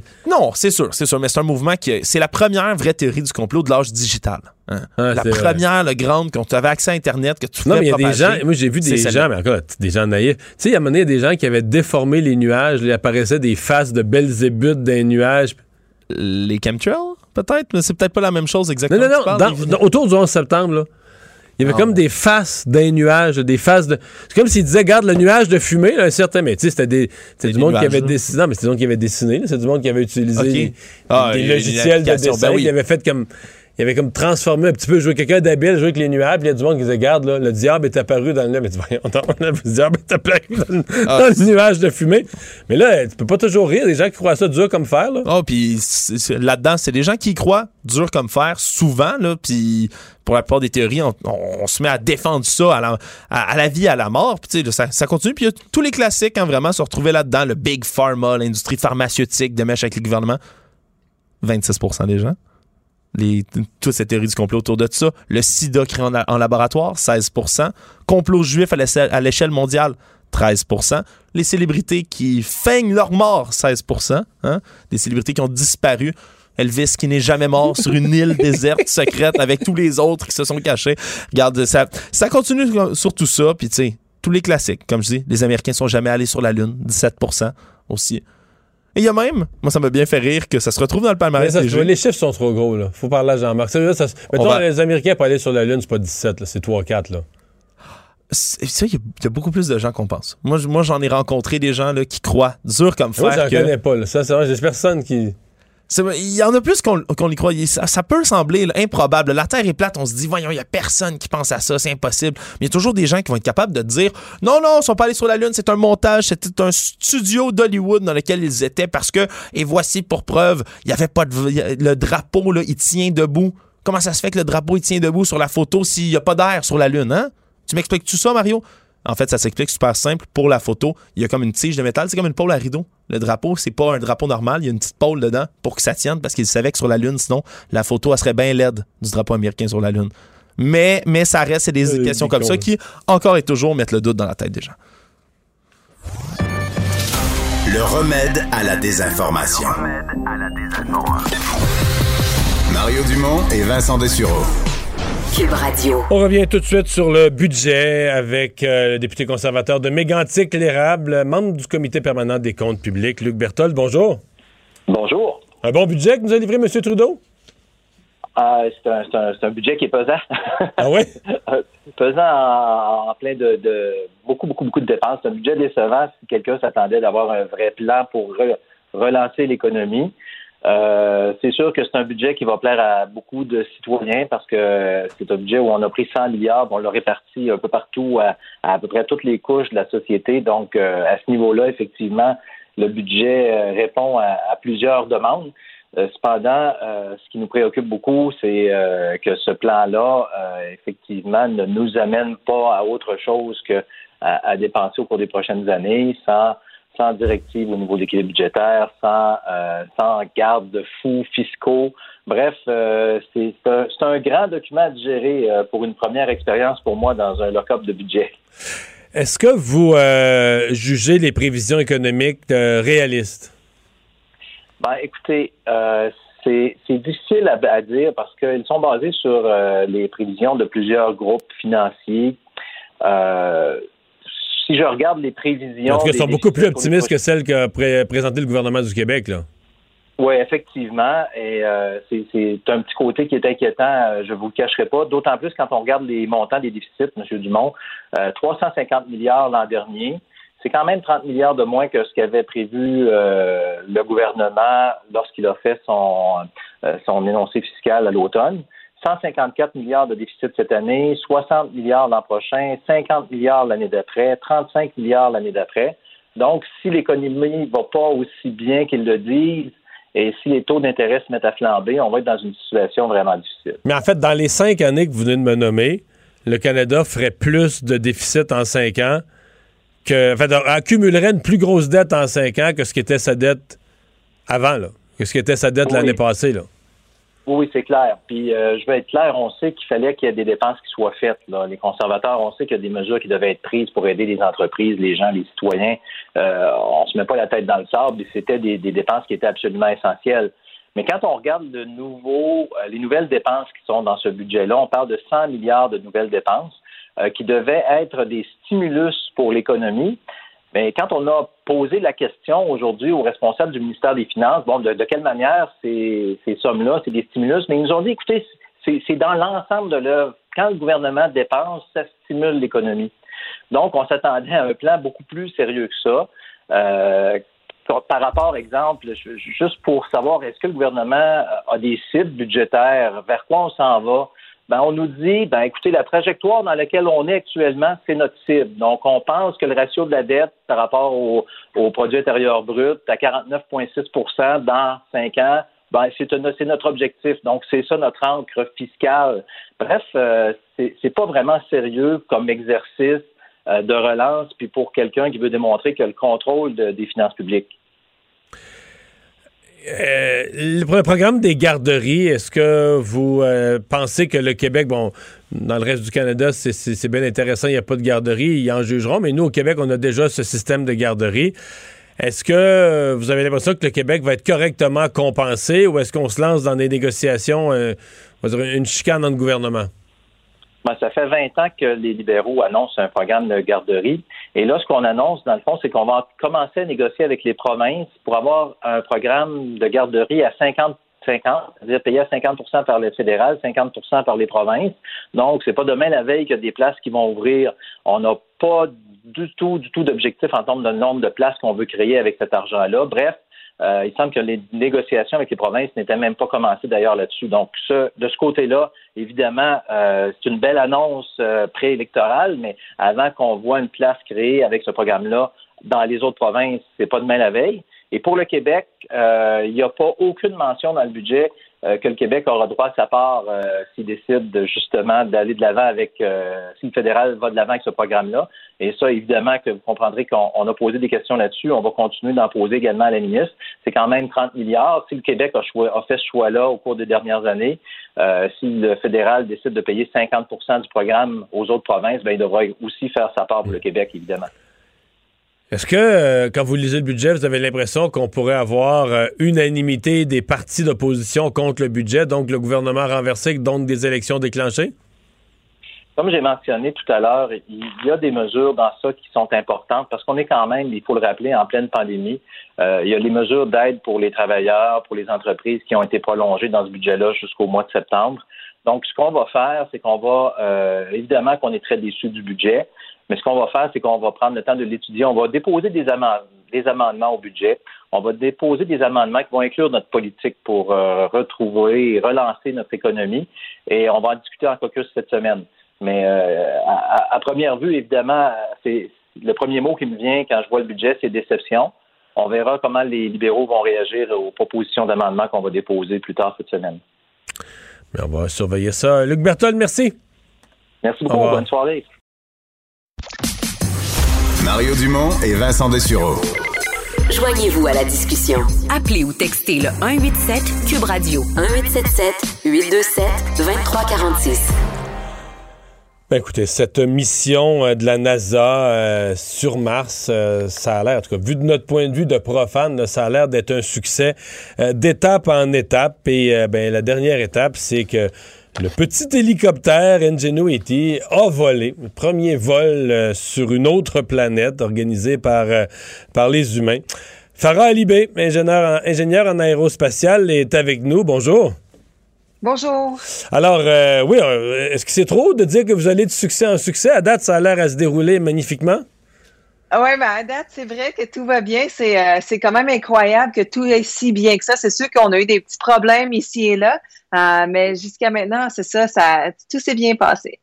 OK, donc euh, racontez-nous un peu cette partie de la mission. Donc, le, le gros vaisseau est déposé, etc. Il est bien, bien arrangé sur Mars.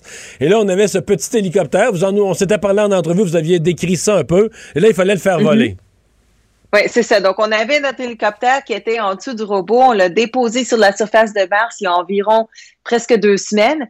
Euh, puis depuis ce temps-là, bon, il a fait toutes ces toutes les check-outs, être sûr que tout va bien avec l'hélicoptère. On a eu en fait quelques petits problèmes avec euh, avec euh, euh, nos opérations. Il a dû ajuster des choses. On a trouvé des bugs dans le fond. Euh, ça a été reporté de deux, trois ça. jours à cause de ça, là. hein? Exactement, oui, ça a été des très longs deux, trois jours. Oh, dans notre ça- un peu de stress? un petit peu de stress, ouais, beaucoup de café. Puis c'est ça, aujourd'hui, on a fait notre premier vol sur Mars. Puis je peux vous dire que ça a valu la peine d'attendre. Hey, ça a été un vol magnifique. Même que maintenant, on a vu les vidéos qui ont été partagées, puis ça ressemble quasiment que comme on l'a fait dans notre laboratoire ici sur Terre. On s'est dit, ben écoute, c'est c'est presque la même chose, mais sur une autre planète, c'est que ça a été si bien que ça, que c'était comme euh, comme on l'a prédit dans le fond. Euh, puis c'est rare sur Mars que les choses aient si bien que ça. Euh, donc là, on a hâte de- d'essayer de, faire plus de vols, d'essayer de voir euh, qu'est-ce qu'on peut faire ouais. avec cet hélicoptère. Qu'est-ce qu'il va faire d'utile? Là, je comprends que c'était faire voler quelque chose sur Mars, c'est déjà une expérience hautement impressionnante. Mais qu'est-ce qu'il va faire d'utile de plus? De la photo, de la vidéo? Est-ce qu'il pourrait aller vous chercher des. Est-ce que l'hélicoptère pourrait aller vous chercher des petits échantillons de sol dans d'autres dans d'autres zones? Mais qu'est-ce qu'il peut faire euh, qui, qui va vous Ben, amener du matériel? C'est juste une démonstration de technologie. Donc, euh, l'hélicoptère a deux caméras, donc on va prendre des photos. Vous en avez vu aujourd'hui les photos noir et blanc, mais on a aussi une caméra qui peut prendre des photos couleurs. Donc, on va faire ça euh, pendant les prochaines semaines ici. Mais c'est vraiment juste une démonstration de Ok. technologie. C'est un système qui était qui a coûté pas trop cher avec des pièces qu'on peut acheter un peu partout. On voulait vraiment démontrer qu'on peut voler sur Mars. Mais maintenant qu'on a fait ça, je peux vous dire qu'il y a des centaines de scientifiques et d'ingénieurs qui là qui commencent à penser, ok, ben on peut voler sur Mars. C'est quoi la prochaine chose qu'on va faire? Donc, ça va ouvrir des portes, ça va nous permettre dans- de faire d'exploration dans le futur. Donc, dans une prochaine mission, on pourra avoir des hélicoptères ou des drones qui fassent des distances beaucoup plus grandes ben, et accomplir des missions plus complexes. C'est ça, mais comme les rovers, là, les astromobiles comme Persévérance, ça a commencé par Sojourner qui était aussi une démonstration de technologie. C'était comme ça un petit projet qui était fait pour démontrer qu'on pouvait qu'on pouvait euh, conduire sur Mars. Puis là, on se retrouve avec des énormes astromobiles. Mais c'est la même chose ici avec Ingenuity. C'est le premier hélicoptère, mais sûrement pas le dernier sur Mars. Quand, euh, bon, je suis pas- je suis loin d'être un spécialiste du, du vol, là, contrairement à vous, mais on comprend que pour voler un avion, un hélicoptère, les, les ailes ou les hélices, c'est la portance de l'air. On s'appuie sur l'air et c'est ça qui le fait, c'est ça qui le fait décoller de terre, qui le fait combattre la gravité et qui le fait lever. Euh, Parlez-nous du défi sur Mars. D'abord, la, la planète est plus grosse, la, la, la- la gravité est plus grande. Euh, le... C'est le contraire, en fait. Euh, la gravité sur Mars est le tiers euh, de, de la Terre. La Euh, gravité Mars, en est fait, moins grande. Oui, c'est ça. Donc, c'est un petit peu plus facile de ce côté-là parce que c'est le tiers. Donc, si tu vas sur Mars, tu, euh, tu pa- tu sais, c'est une bonne diète parce que tu, vas Un être juste tiers un tiers poids. du poids. Mais Ouais, la portance de l'air est beaucoup moins grande. Exactement. C'est l'atmosphère sur Mars, c'est juste 1% de l'atmosphère sur la Terre. Donc, c'est comme, c'est pas égal. C'est vraiment, bon, t'es un petit peu plus léger, mais il y a vraiment pas beaucoup d'air pour te soulever. Euh, donc, ce qu'on a eu à faire, c'est d'avoir un hélicoptère qui est super léger. Il pèse 1,8 kg euh, et les pales, justement, dans l'hélicoptère font 1,2 mètres et ils vont super rapidement. Euh, c'est ça qui nous permet de se lever euh, sur Mars avec euh, le petit, petit peu d'air qu'il y a là-dessus. OK. Euh, le reste de la mission, c'est quoi les, prochaines étapes? Euh, donc là, pour l'hélicoptère, on a environ euh, encore à peu près deux semaines, deux, deux, trois semaines pour la démonstration de technologie. On va faire des vols de plus en plus compliqués. Là, aujourd'hui, on a juste, on a, décollé, bien sûr, on, on est rendu à peu près trois mètres en haut de la surface de Mars, on est redescendu. Mais là, dans les prochains jours, on va essayer de faire des vols où on va se déplacer horizontalement, aller un peu plus haut, des choses comme ça, prendre plus de photos. Donc, on veut vraiment, vraiment essayer de comprendre, OK, c'est quoi les limites? Comment on fait pour euh, voler sur Mars? Qu'est-ce qu'on peut apprendre avec cette mission-là avant que ça finisse? Euh, puis après ça, une fois que la démonstration de technologie est finie, Persévérance elle-même va commencer à conduire vers le delta de, de la rivière, là, dans l'ancienne rivière là, où on a atterri, pour commencer sa mission à elle, parce que Persévérance va aller chercher des échantillons qu'on aimerait un jour euh, ramener sur Terre, parce qu'on va chercher pour des signes d'ancienne vie sur Mars. Donc, euh, c'est quand même une grosse mission qu'on veut, euh, qu'on veut commencer après la fin de la démonstration de technologie. Mais on vous souhaite que ça continue à aller euh, aussi bien. Merci d'avoir été avec nous. Au revoir. merci, ça me fait plaisir. Au revoir, Farah Alibé, ingénieur en aérospatial à la NASA. Donc, le vol qui s'est bien passé aujourd'hui. Le remède à la désinformation. Mario Dumont et Vincent Dessureau. Cube Radio. Le, le commentaire de Richard Martineau. Des commentaires pas comme les autres. Bonjour, Richard. Euh, salut Mario. Alors, t'es rassuré par l'état des finances du Canada? Je capote. Je capote? bien raide, man, mais je capote bien raide, là. Non, non, mais écoute, il- il- il- c'est un compulsif, là. Il dépense de façon compulsive. Je comprends, là, que bon, il y a des mesures là-dedans, euh, comme euh, ton Canada- invité tantôt disait. Le là, Canada que sera là pour vous? Écoute, il- ça revient toujours à dire oui, mais le taux d'intérêt est bas. OK, mais je me mets là, dans, la, place de le père de famille ou la mère de famille. Là. Bon, euh, est-ce que c'est parce que soudainement un magasin dit euh, tu n'as pas besoin de payer la TPS, la TVQ, etc., que tu es obligé d'acheter quelque chose? Ou alors parce que, je sais pas, le, le taux d'intérêt est bas, que tu es obligé de t'endetter? Euh, peut-être pas, peut-être que tu fais attention à ton endettement, même si le taux d'intérêt est bas, parce que premièrement, il peut remonter, puis il s'agit qu'il remonte de un demi-point, puis on est pogné à gorge. Écoute, on n'a jamais vu, avant la pandémie, Justin Trudeau détenait le record du premier ministre dans l'histoire du Canada qui avait le plus dépensé en période de croissance économique. On est en période de croissance. Habituellement, qu'est-ce que tu fais en période de croissance? Que tu mets de l'argent de côté en prévision du mauvais temps? Lui, c'est pas ce qu'il a fait. Il a dépensé, dépensé, dépensé. Est arrivé la pandémie. Là, il a encore dépensé en plus. Et là, bon, on va se sortir de la pandémie avec la vaccination. Et c'est vraiment 100 milliards de dépenses sur trois ans. Je capote, il y a des dépenses là-dedans qui n'ont rien à voir avec la pandémie. Et là, il faut que les jeunes qui tripent sur Justin Trudeau et qui le voient dans leur soupe, il faut que les jeunes comprennent qu'il est en train de s'acheter ses prochaines élections sur leur dos. Il met ça sur leur carte de crédit. Et c'est eux qui, pendant des années, vont être endettés. C'est délirant. Écoute, je, je vais te raconter une histoire. Je vais Oui. te raconter l'histoire de ma fille aînée, OK? Ma fille aînée, elle a étudié, elle a fait un bac en sciences de l'environnement et elle devait, après son bac, elle était acceptée dans une école en Australie. Elle devait aller dans une école en Australie et étudier là et euh, éventuellement vivre en Australie. La triple là-dessus. Magnifique expérience. Donc, euh, elle adore ça. Donc, mais bon, euh, arrive la pandémie, les frontières fermées, tout ça, elle peut pas s'en aller en Australie.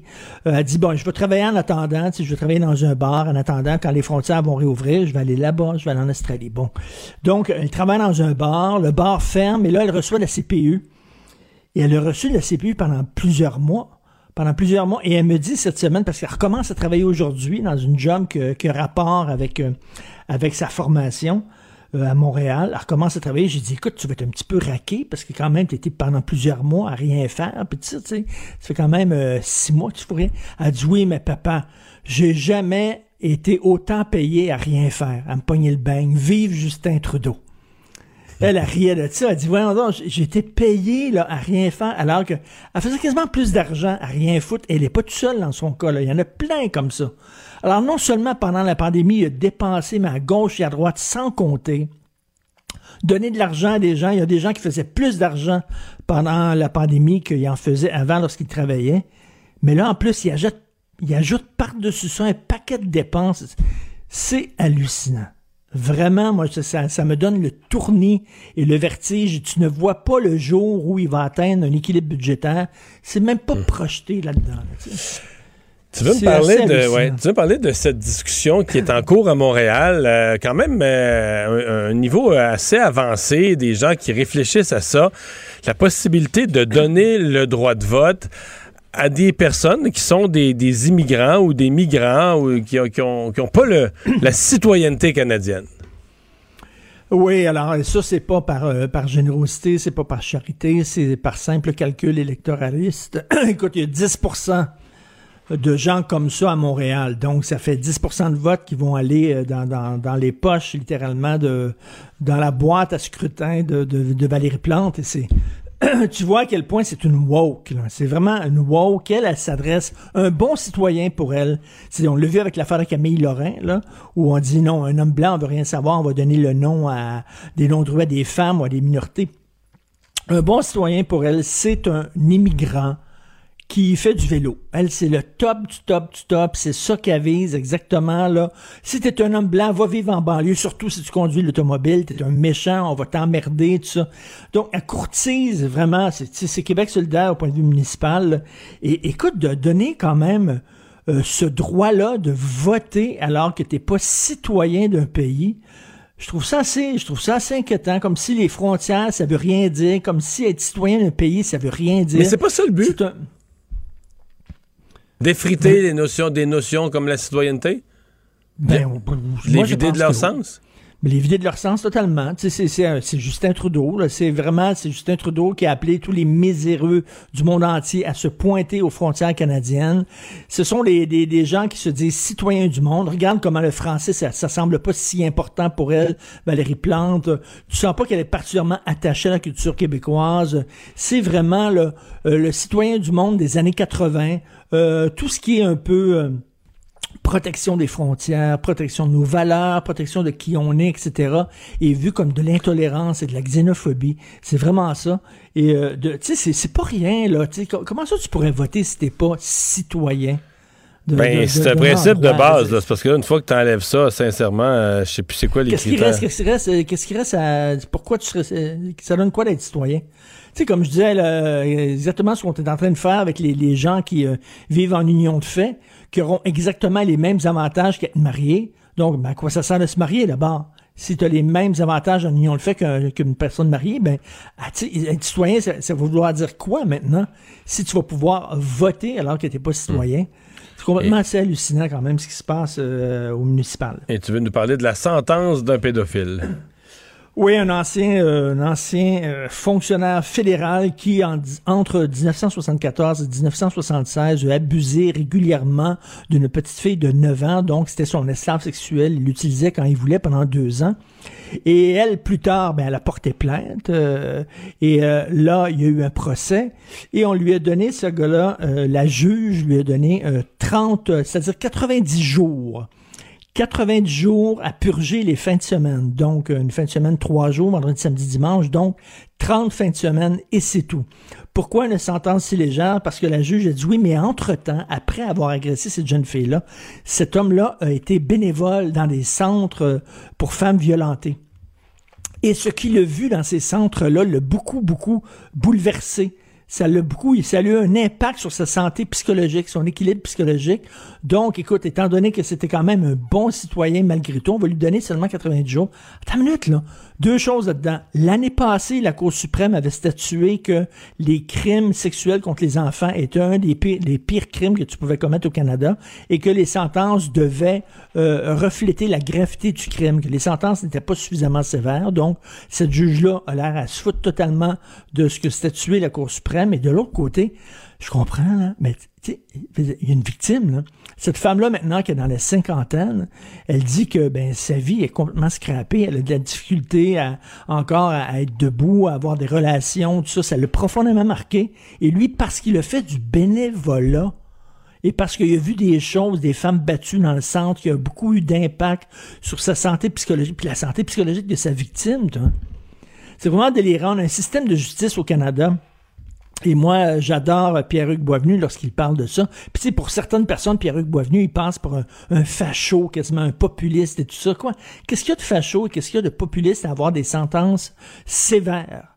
C'est bien beau, là, regardez la, statue qui représente la justice. Oui, elle a une balance dans une main, mais elle a un glaive dans une autre main, elle a une épée dans une autre main, parce qu'il faut aussi, il faut que la justice soit juste, mais il faut aussi qu'elle punisse. Et au Canada, elle ne punit pas, elle ne pense qu'à la réhabilitation.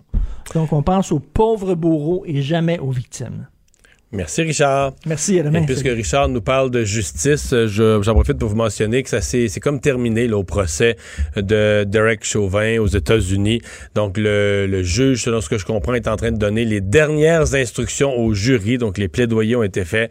Le juge donne les dernières instructions au jury. Donc, je suppose que à partir de, de ce soir, le jury va en être à délibérer en vue d'une décision. Mario Dumont, un vent d'air frais. Pas étonnant que la politique soit sa deuxième nature. Vous écoutez Mario Dumont et Vincent Dessureau. le, le commentaire de Emmanuel Latraverse. Des analyses politiques pas comme les autres. Bonjour, Emmanuel. Bonjour. Ah, évidemment, un budget fédéral, beaucoup d'aspects. Par où commencer? Est-ce qu'on commence par les, les nouveaux postes de dépenses, euh, les, les nouvelles priorités de M. Trudeau? C'est, un budget, euh, moi, ce que je dirais, c'est que c'est un budget qui est très habile. Euh, politiquement, là, parce que euh, l'idée de prolonger les 30 milliards de programmes d'aide pour la COVID jusqu'au mois de septembre, je pense que ça fait assez consensus. On n'a pas vraiment le choix, là. hein? Le gouvernement n'a pas le choix. C'est intéressant par ailleurs qu'à partir du mois de juillet, il se met à réduire le montant euh, de ces allocations-là euh, graduellement parce qu'il faut trouver une façon de sevrer l'économie canadienne de, sa dépendance à ces programmes-là. Euh, L'espèce de 30 milliards de dollars, grosso modo, là, que le gouvernement met dans l'innovation, le virage technologique des PME, la formation de la main-d'œuvre, l'arrimage entre les technologies et la main-d'œuvre, ça aussi, il y avait un certain consensus à l'effet que c'est nécessaire pour le Canada de prendre ce virage-là. Euh, bien que je sais que ça va soulever beaucoup de critiques parce qu'on veut faire plaisir à tout le monde. Donc, on ne choisit pas de prioriser des secteurs dans lesquels le Canada va être gagnant. Et après ça, il y a tout un train de mesures qui sont, euh, qui ont absolument, mais totalement rien à voir avec la pandémie. Il faut s'entendre, là. Sais, l'argent pour euh, défendre nos valeurs communes, le Canada, l'égalité, euh, l'immigration, le système de justice, l'inclusivité, les racismes systémiques, les communautés noires, il y a même l'argent pour le programme de camping. Alors, c'est comme si le gouvernement s'est dit, ben, comme on a 100 milliards sur la table, pourquoi s'arrêter à 70, tu sais?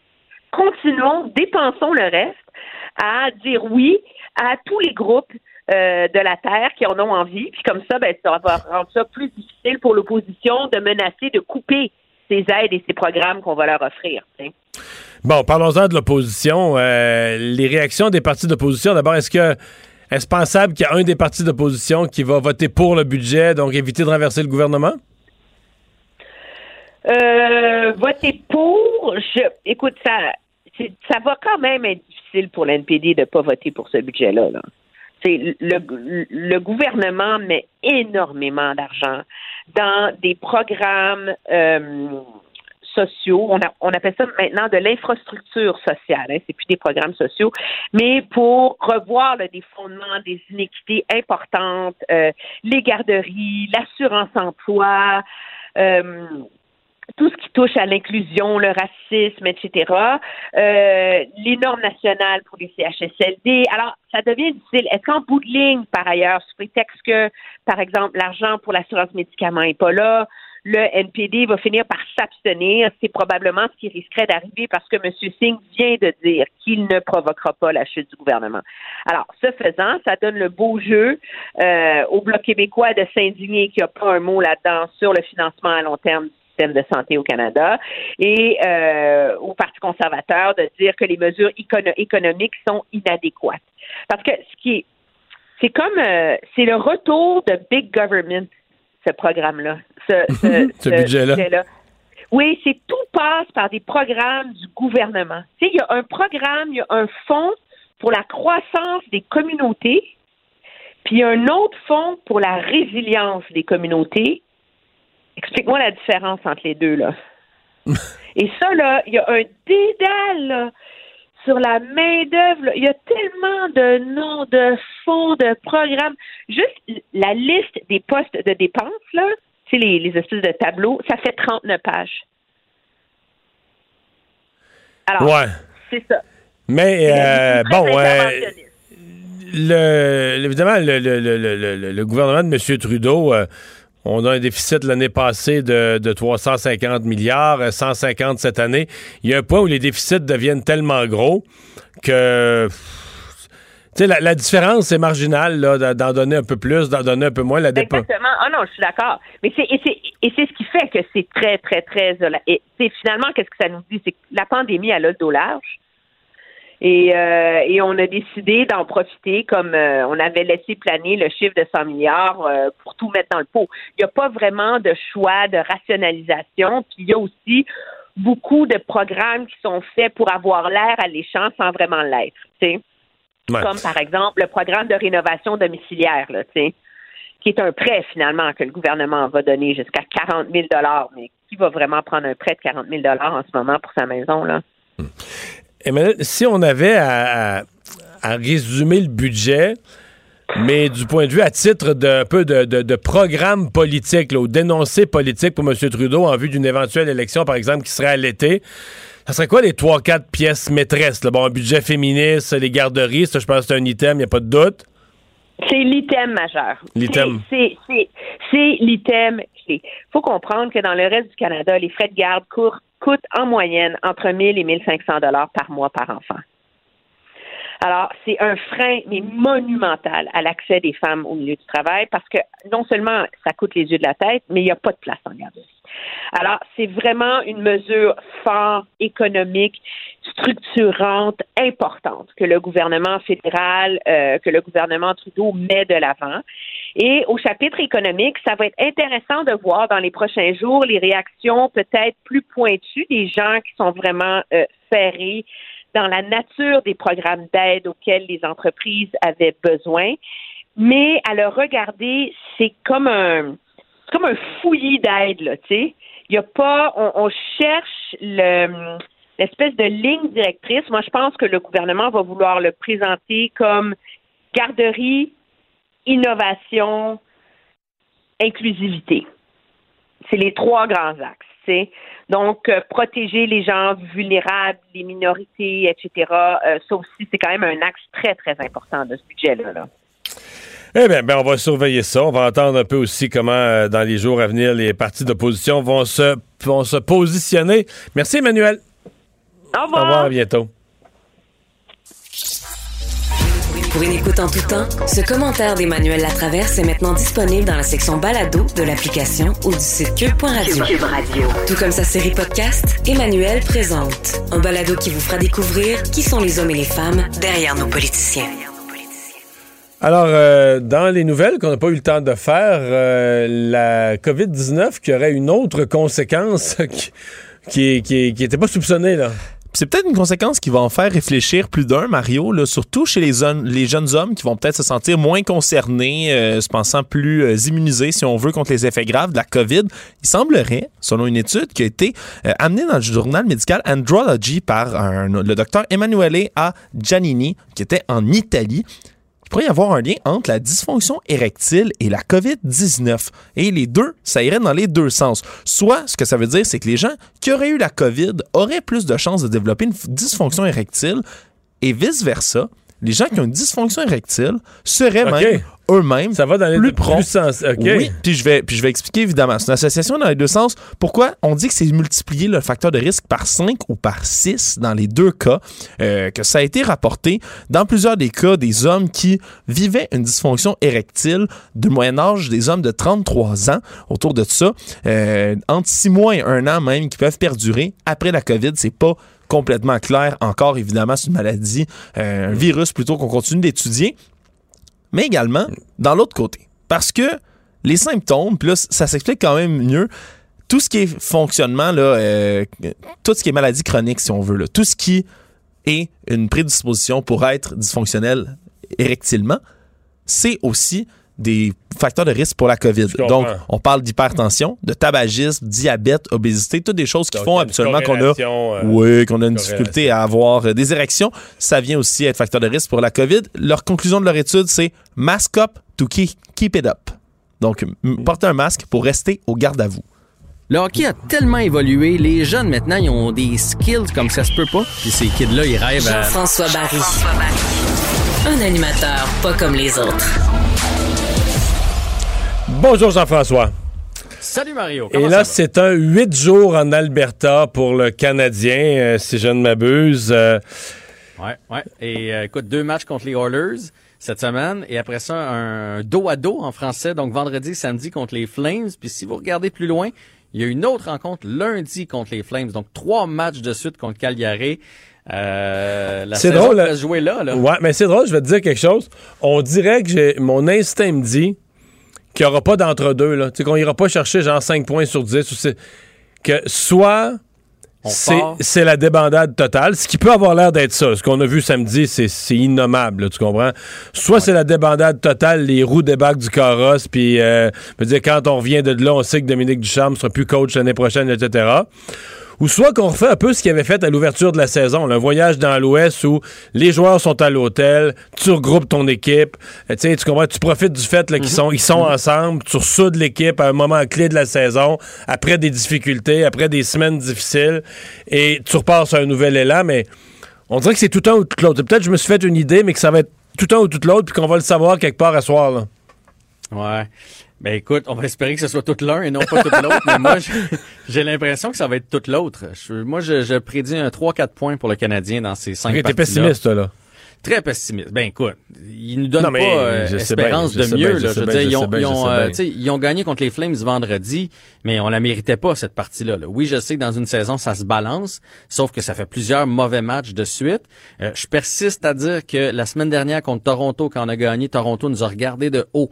Ils sont pas sortis en première période, on a pris les devants 2 à 0 et d'ailleurs Toronto depuis ce temps-là, c'est coup-ci coup ça, ils ont été battus par Ottawa, ils ont été battus par euh, Vancouver Ouais. hier. Mais Jean-François, euh, euh, dans un bon moment. Ouais. Un des problèmes, on est revenu exactement au même point de l'année passée. Là. Mm-hmm. C'est chaque but du Canadien, tu peux t'ouvrir une bouteille de champagne. Là. Je veux On dire, a- chaque but du Canadien est un gigantesque événement. Tu sais, c'est pas une équipe là, qui. Tu sais, au début de la saison, du Canadien perdait par un. Tu disais, ouais, ils peuvent en compter trois en cinq minutes. Là, là t'as plus cet espoir-là, le Canadien compte trois buts en cinq minutes. Là, chaque but est un immense événement. Il y a plus de joueurs qui en comptent. Il y a juste, il y a juste Anderson puis Toffoli. Tous les autres joueurs peuvent pas compter. Euh, si personne compte de buts, là. C'est des buts. Tu sais, Kulak en a compté un, c'était son premier en deux ans. Des accidents. Il y a plus personne qui compte pour vrai, là. Ben, la moyenne du Canadien, là, dans les 10 derniers matchs, c'est genre 1,25 buts par rencontre. Là. Fait qu'il y a aucune chance de gagner des games avec ça. Puis depuis que Gallagher est parti, on dirait que personne va au filet. Puis tu sais, plus ça se resserre dans une saison de hockey, plus les buts, euh, c'est des buts de plombier. Là. Des lancers déviés, du trafic, des retours. Oui, de temps en temps, il y a une belle pièce de jeu, là, mais il faut que tu te salisses le nez un peu plus. Puis il y a personne qui veut faire ça. Et un autre point important concernant le fait qu'on marque pas de but, c'est l'avantage numérique. On est deux en 28 et un en 19 là, si on regarde les derniers matchs. Ça, les, les- unités spéciales, il touche pas à rondelle en avantage numérique. C'est toujours l'adversaire qui a contrôle. C'est beau qu'ils s'en fassent pas compter plus quand ils sont à 5 contre 4. Là. Des fois, ils peuvent être 30 secondes sans toucher à rondelle. Ils ont de la misère. euh, C'est terrible. C'est horrible, Mario. Je- et je comprends pas. Puis ça fait une couple d'années que c'est comme ça. Puis moi, je regarde d'autres équipes. J'aime ça, le hockey. Je regarde d'autres matchs. Puis la majorité des autres euh, avantages numériques, là, les gars sont, sont capables de s'installer. Puis là, ils se passent la rondelle. Nous, on est incapable de faire ça. On court après la rondelle. L'adversaire nous court après. Oups, on parce que réussit les adversaires, parce qu'il y a un cercle vicieux. Parce qu'une fois que t'es plus pris au sérieux comme équipe, t'es- vu comme une gang de pas bons. Personne respecte le Canadien. L'adversaire, t'as la- un joueur du Canadien à la rondelle, l'adversaire fonce dessus. Il se dit, je vais y enlever, c'est sûr, il sera pas capable, il aura pas le temps de la passer. Fait que, tu sais, et, et quand, quand, si tu comptes des buts à cause de ça, l'adversaire se fait prendre. Là, il se dit, Hey, je peux. Mais là, je- ils se font jamais prendre. Ils gagnent toujours. Les joueurs du Canadien reculent, échappent la rondelle, euh, cafouillent. Donc, ils vont jamais punir celui qui triche, celui qui s'avance trop. Tu sais, si, si tu réussis une passe ouais. rapide, là, là, là, ça devient un 5 contre 3 parce que lui, il s'est sorti du jeu. Mais on les fait jamais payer. là. Jamais, jamais, jamais. Fait que plus personne respecte le Canadien. Là. La raison pour laquelle les bons joueurs se créent de l'espace, c'est que c'est ça. Tu veux pas avoir l'air fou. Tu te dis, si je fonce, il va faire une passe, ça va ouvrir là où j'aurais dû être. Fait que tu préfères rester à ta place. Et là, ça donne du temps. Puis là, non seulement on n'a pas ça, mais comme on nous respecte plus, point de vue avantage numérique, ben là, on peut accrocher un Ouais. petit peu plus. De toute façon, les chances que le Canadien nous fasse mal avec leur avantage Enfin. numérique est mince. Mais Enfin, tu voulais revenir sur l'échange euh, Sergachev-Drouin? Ben, tu sais, euh, en fin de semaine, j'étais en maudit là, après le match, puis j'analysais tout ça, puis je me suis dit, Bergevin va avoir fait un mauvais trade dans, dans, dans sa vie, puis c'est Sergachev Drouin, puis ça va peut-être coûter son poste. Parce que là, on cherche, tu sais, tout le monde dit ça prend un défenseur mobile, capable de sortir la rondelle, capable de relancer l'attaque, capable de jouer en avantage numérique, capable de jouer avec Weber. C'est Sergachev, ce gars-là qu'on cherche, là, c'est lui, puis il est à Tampa Bay. Et on l'a échangé contre oui, qui? mais on l'a après, échangé le- contre Drouin. ouais, mais après le les séries, là, pas. après les séries éliminatoires cet été, on se disait, on a enfin trouvé le duo, là. Suzuki, Drouin, Drouin avec le, le talent de Suzuki, la vision du jeu, ça a comme réveillé, ressuscité Drouin. Mm. Et je te parle de ça, tu dois avoir l'impression que je te parle de la préhistoire, là, que je te parle de l'Arche de Noé. On a l'impression que ça fait tellement longtemps. Non, mais c'est Drouin, je veux dire, lui pourrait transformer le Canadien. Là, il y a deux buts. S'il y en avait, là, la moyenne du Canadien, c'est alentour de 10, là, les bons joueurs. S'il y avait 10 buts, c'est 8 de plus que tu éparpilles dans l'année. Le Canadien a probablement deux, trois victoires de plus, puis on n'a on n'a pas le même discours aujourd'hui. Lui, il peut transformer un avantage numérique. Lui, là, c'est le seul que s'il a la rondelle, tu fonces pas dessus parce qu'il peut te faire avoir l'air fou. Mais il ne le fait pas. Fait que t'es- t'as échangé un défenseur de premier plan qu'on a un attaquant qui finalement Contre un on joueur, va contre un joueur qui disparaît pendant de longues périodes. Il te reste Ouais. 5 secondes. Canadien perd ce soir? Ouais, Canadien perd ce soir. Eh boy, je pense que t'as raison. Bye. Pour une écoute en tout temps, ce commentaire de Jean-François Barry est maintenant disponible dans la section balado de l'application et du site cube.radio. Tout comme sa série balado, Avantage numérique. Un magazine sportif qui aligne entrevues avec tous les acteurs du monde du sport. Cube Radio. Mario Dumont et Vincent Dessureau. Inséparables comme les aiguilles d'une montre. Cube, Radio. Cube Radio. Cube Radio. En direct à LCN. Le moment de retrouver Mario Dumont dans les studios de Cube Radio. Euh, Mario a un déficit de 354 milliards, une dette globale qui va dépasser le 1000 milliards de dollars. Euh, c'est vrai qu'on est en situation de crise, mais euh, c'est une dette et un déficit qui se creusent. Oui, oui, c'est, on s'entend que la pandémie va avoir laissé une trace. là. on va avoir accumulé quasiment en cinq ans autant de dettes là, que dans le reste de l'histoire du Canada, ce qu'on avait comme dette avant. Là, c'est pas, c'est pas rien. Euh, Bon, évidemment, le, le- le monde se divise en deux. Il y a ceux qui pensent qu'il fallait dépenser à fond de train euh, parce que bon, la pandémie l'exigeait, et il y a ceux qui pensent que, et bien sûr que la pandémie exigeait de- des dépenses, mais que le gouvernement de Trudeau a une propension à en mettre un peu plus, puis à manquer de rigueur. C'est entre l'urgence de la PCU en avril pour aider des familles à payer leur loyer, puis la, PCU aux étudiants en plein été, euh, où les jeunes étaient quasiment encouragés à pas travailler. C'est là, on- moi, je suis de ceux qui pensent qu'on on a exagéré. Donc là, on se retrouve avec toutes ces dépenses. Et là, on additionne, hors pandémie, une fois la pandémie terminée, un autre 100 milliards euh, de nouvelles dépenses sur trois ans. Mais c'est... euh, Il faut toujours se rappeler, M. Trudeau s'est fait élire, là, je reviens la première fois, là, en 2015, sa première élection. Il avait été élu en étonnant tout le monde, en disant, regarde, moi, je vais faire un déficit. Tous les autres partis disaient, le budget est équilibré, on va le garder euh, équilibré. Même le NPD, le parti de gauche, disait, non, non, faut pas, on n'empruntera pas, on va garder le budget équilibré. Justin Trudeau avait dit, non, non. Moi, je vais faire un déficit, moi, je vais emprunter. Et c'était toujours cette école de pensée qui, qui gouverne au Canada et qui semble satisfaire l'électorat, qui se dit, ben, coup, on emprunte, on emprunte, on, paye, on se payera un jour, mais pour l'instant, il faut investir dans le Mario social, aujourd'hui. etc.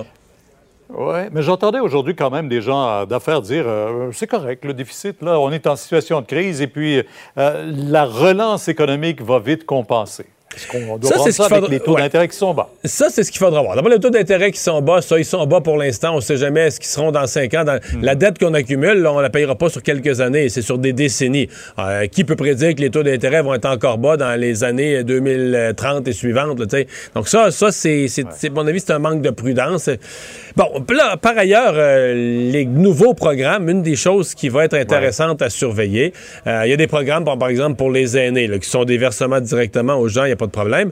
Par contre, il y a des programmes où c'est carrément des intrusions dans les pouvoirs des provinces. Euh, c'est le cas des Ben, garderies. Vous parlez de là, la garderie. Ouais, Les garderies, les CHSLD, donc il y a quelques programmes comme ça. Et là, j'ai hâte de voir. Est-ce qu'on va se relancer? Ça allait si bien entre M. Legault et M. Trudeau dans les deux dernières annonces au Québec. Ils étaient réconciliés. Mais là, est-ce qu'on vient d'ouvrir de nouveaux, euh, de nouveaux nids à chicane? Est-ce qu'on vient d'ouvrir de nouveaux fronts où les gouvernements vont, vont s'affronter? Parce que ce sont des domaines où, euh, le- prenons le cas des garderies, le Québec a déjà son programme, etc. Le fédéral embarque. Alors, est-ce qu'on Il y aura une compensation.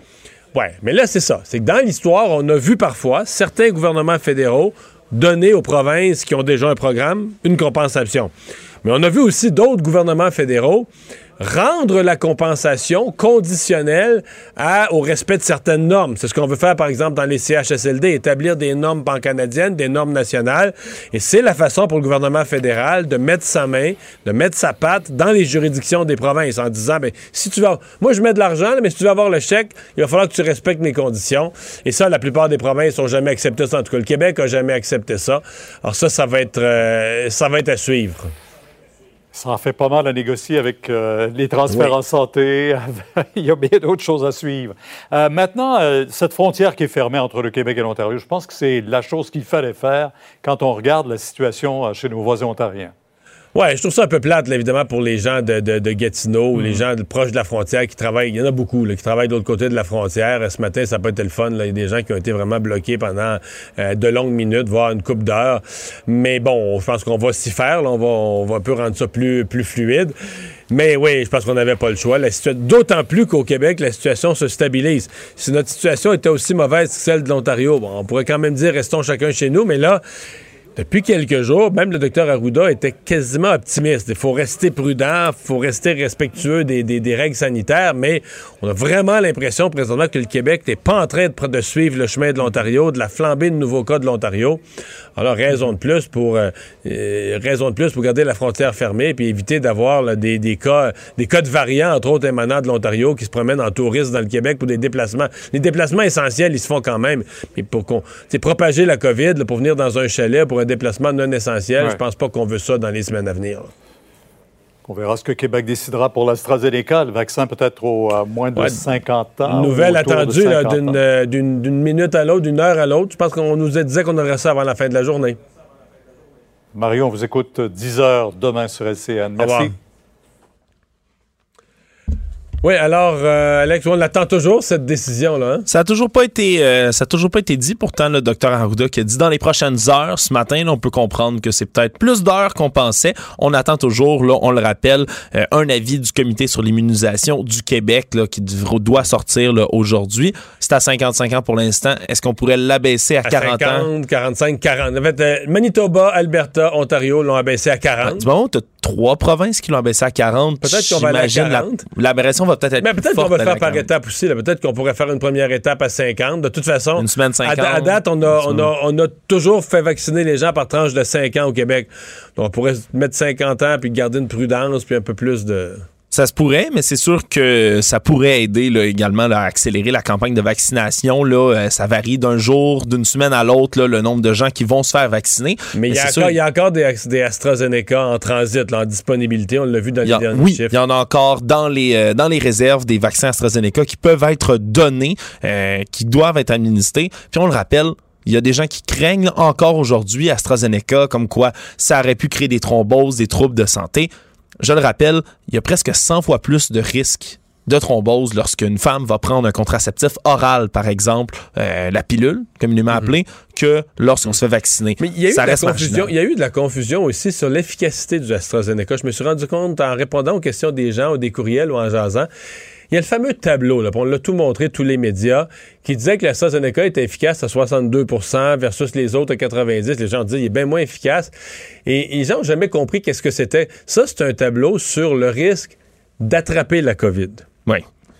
Mais euh, l'expérience, exemple, au Royaume-Uni, où ils ont donné des millions d'AstraZeneca, la probabilité, c'est une chose d'attraper la COVID, la probabilité d'être vraiment malade, d'attraper ce qu'on appelle les, formes graves de la COVID, d'être hospitalisé, là, t'es pas à 62% T'es à 95 allant 20, mais même des Britanniques disent que c'est pour les gens plus jeunes, c'est presque 199 à 100% Donc, le risque d'être très malade, le risque d'avoir les formes, de développer les formes graves de la maladie, de se retrouver aux soins intensifs ou de risquer la mort, lui est diminué beaucoup, beaucoup, pas à 62 là, mais beaucoup plus. Ça, je suis pas certain que ça a été bien expliqué. Je sais qu'il y a bien des, des- des choses qui circulent. On regarde souvent les chiffres comme ça, mais on oublie que l'impact réel, le, le but, c'est qu'ils arrêtent d'avoir des gens aux soins intensifs, des gens hospitalisés, des gens qui en C'est sûr que décèdent. si on est capable de pas l'avoir du tout pour pas la transmettre aux voisins, mais de se protéger contre des formes graves de la maladie, moment, c'est ouais. quand même, c'est quand même majeur. là. Du moment en société où personne peut devenir très malade, on a réussi l'objectif. Ouais, c'est ça. Merci Alex, merci à vous d'avoir été là. On se donne rendez-vous demain, 15h30. C'est Sophie Durocher qui prend le relais.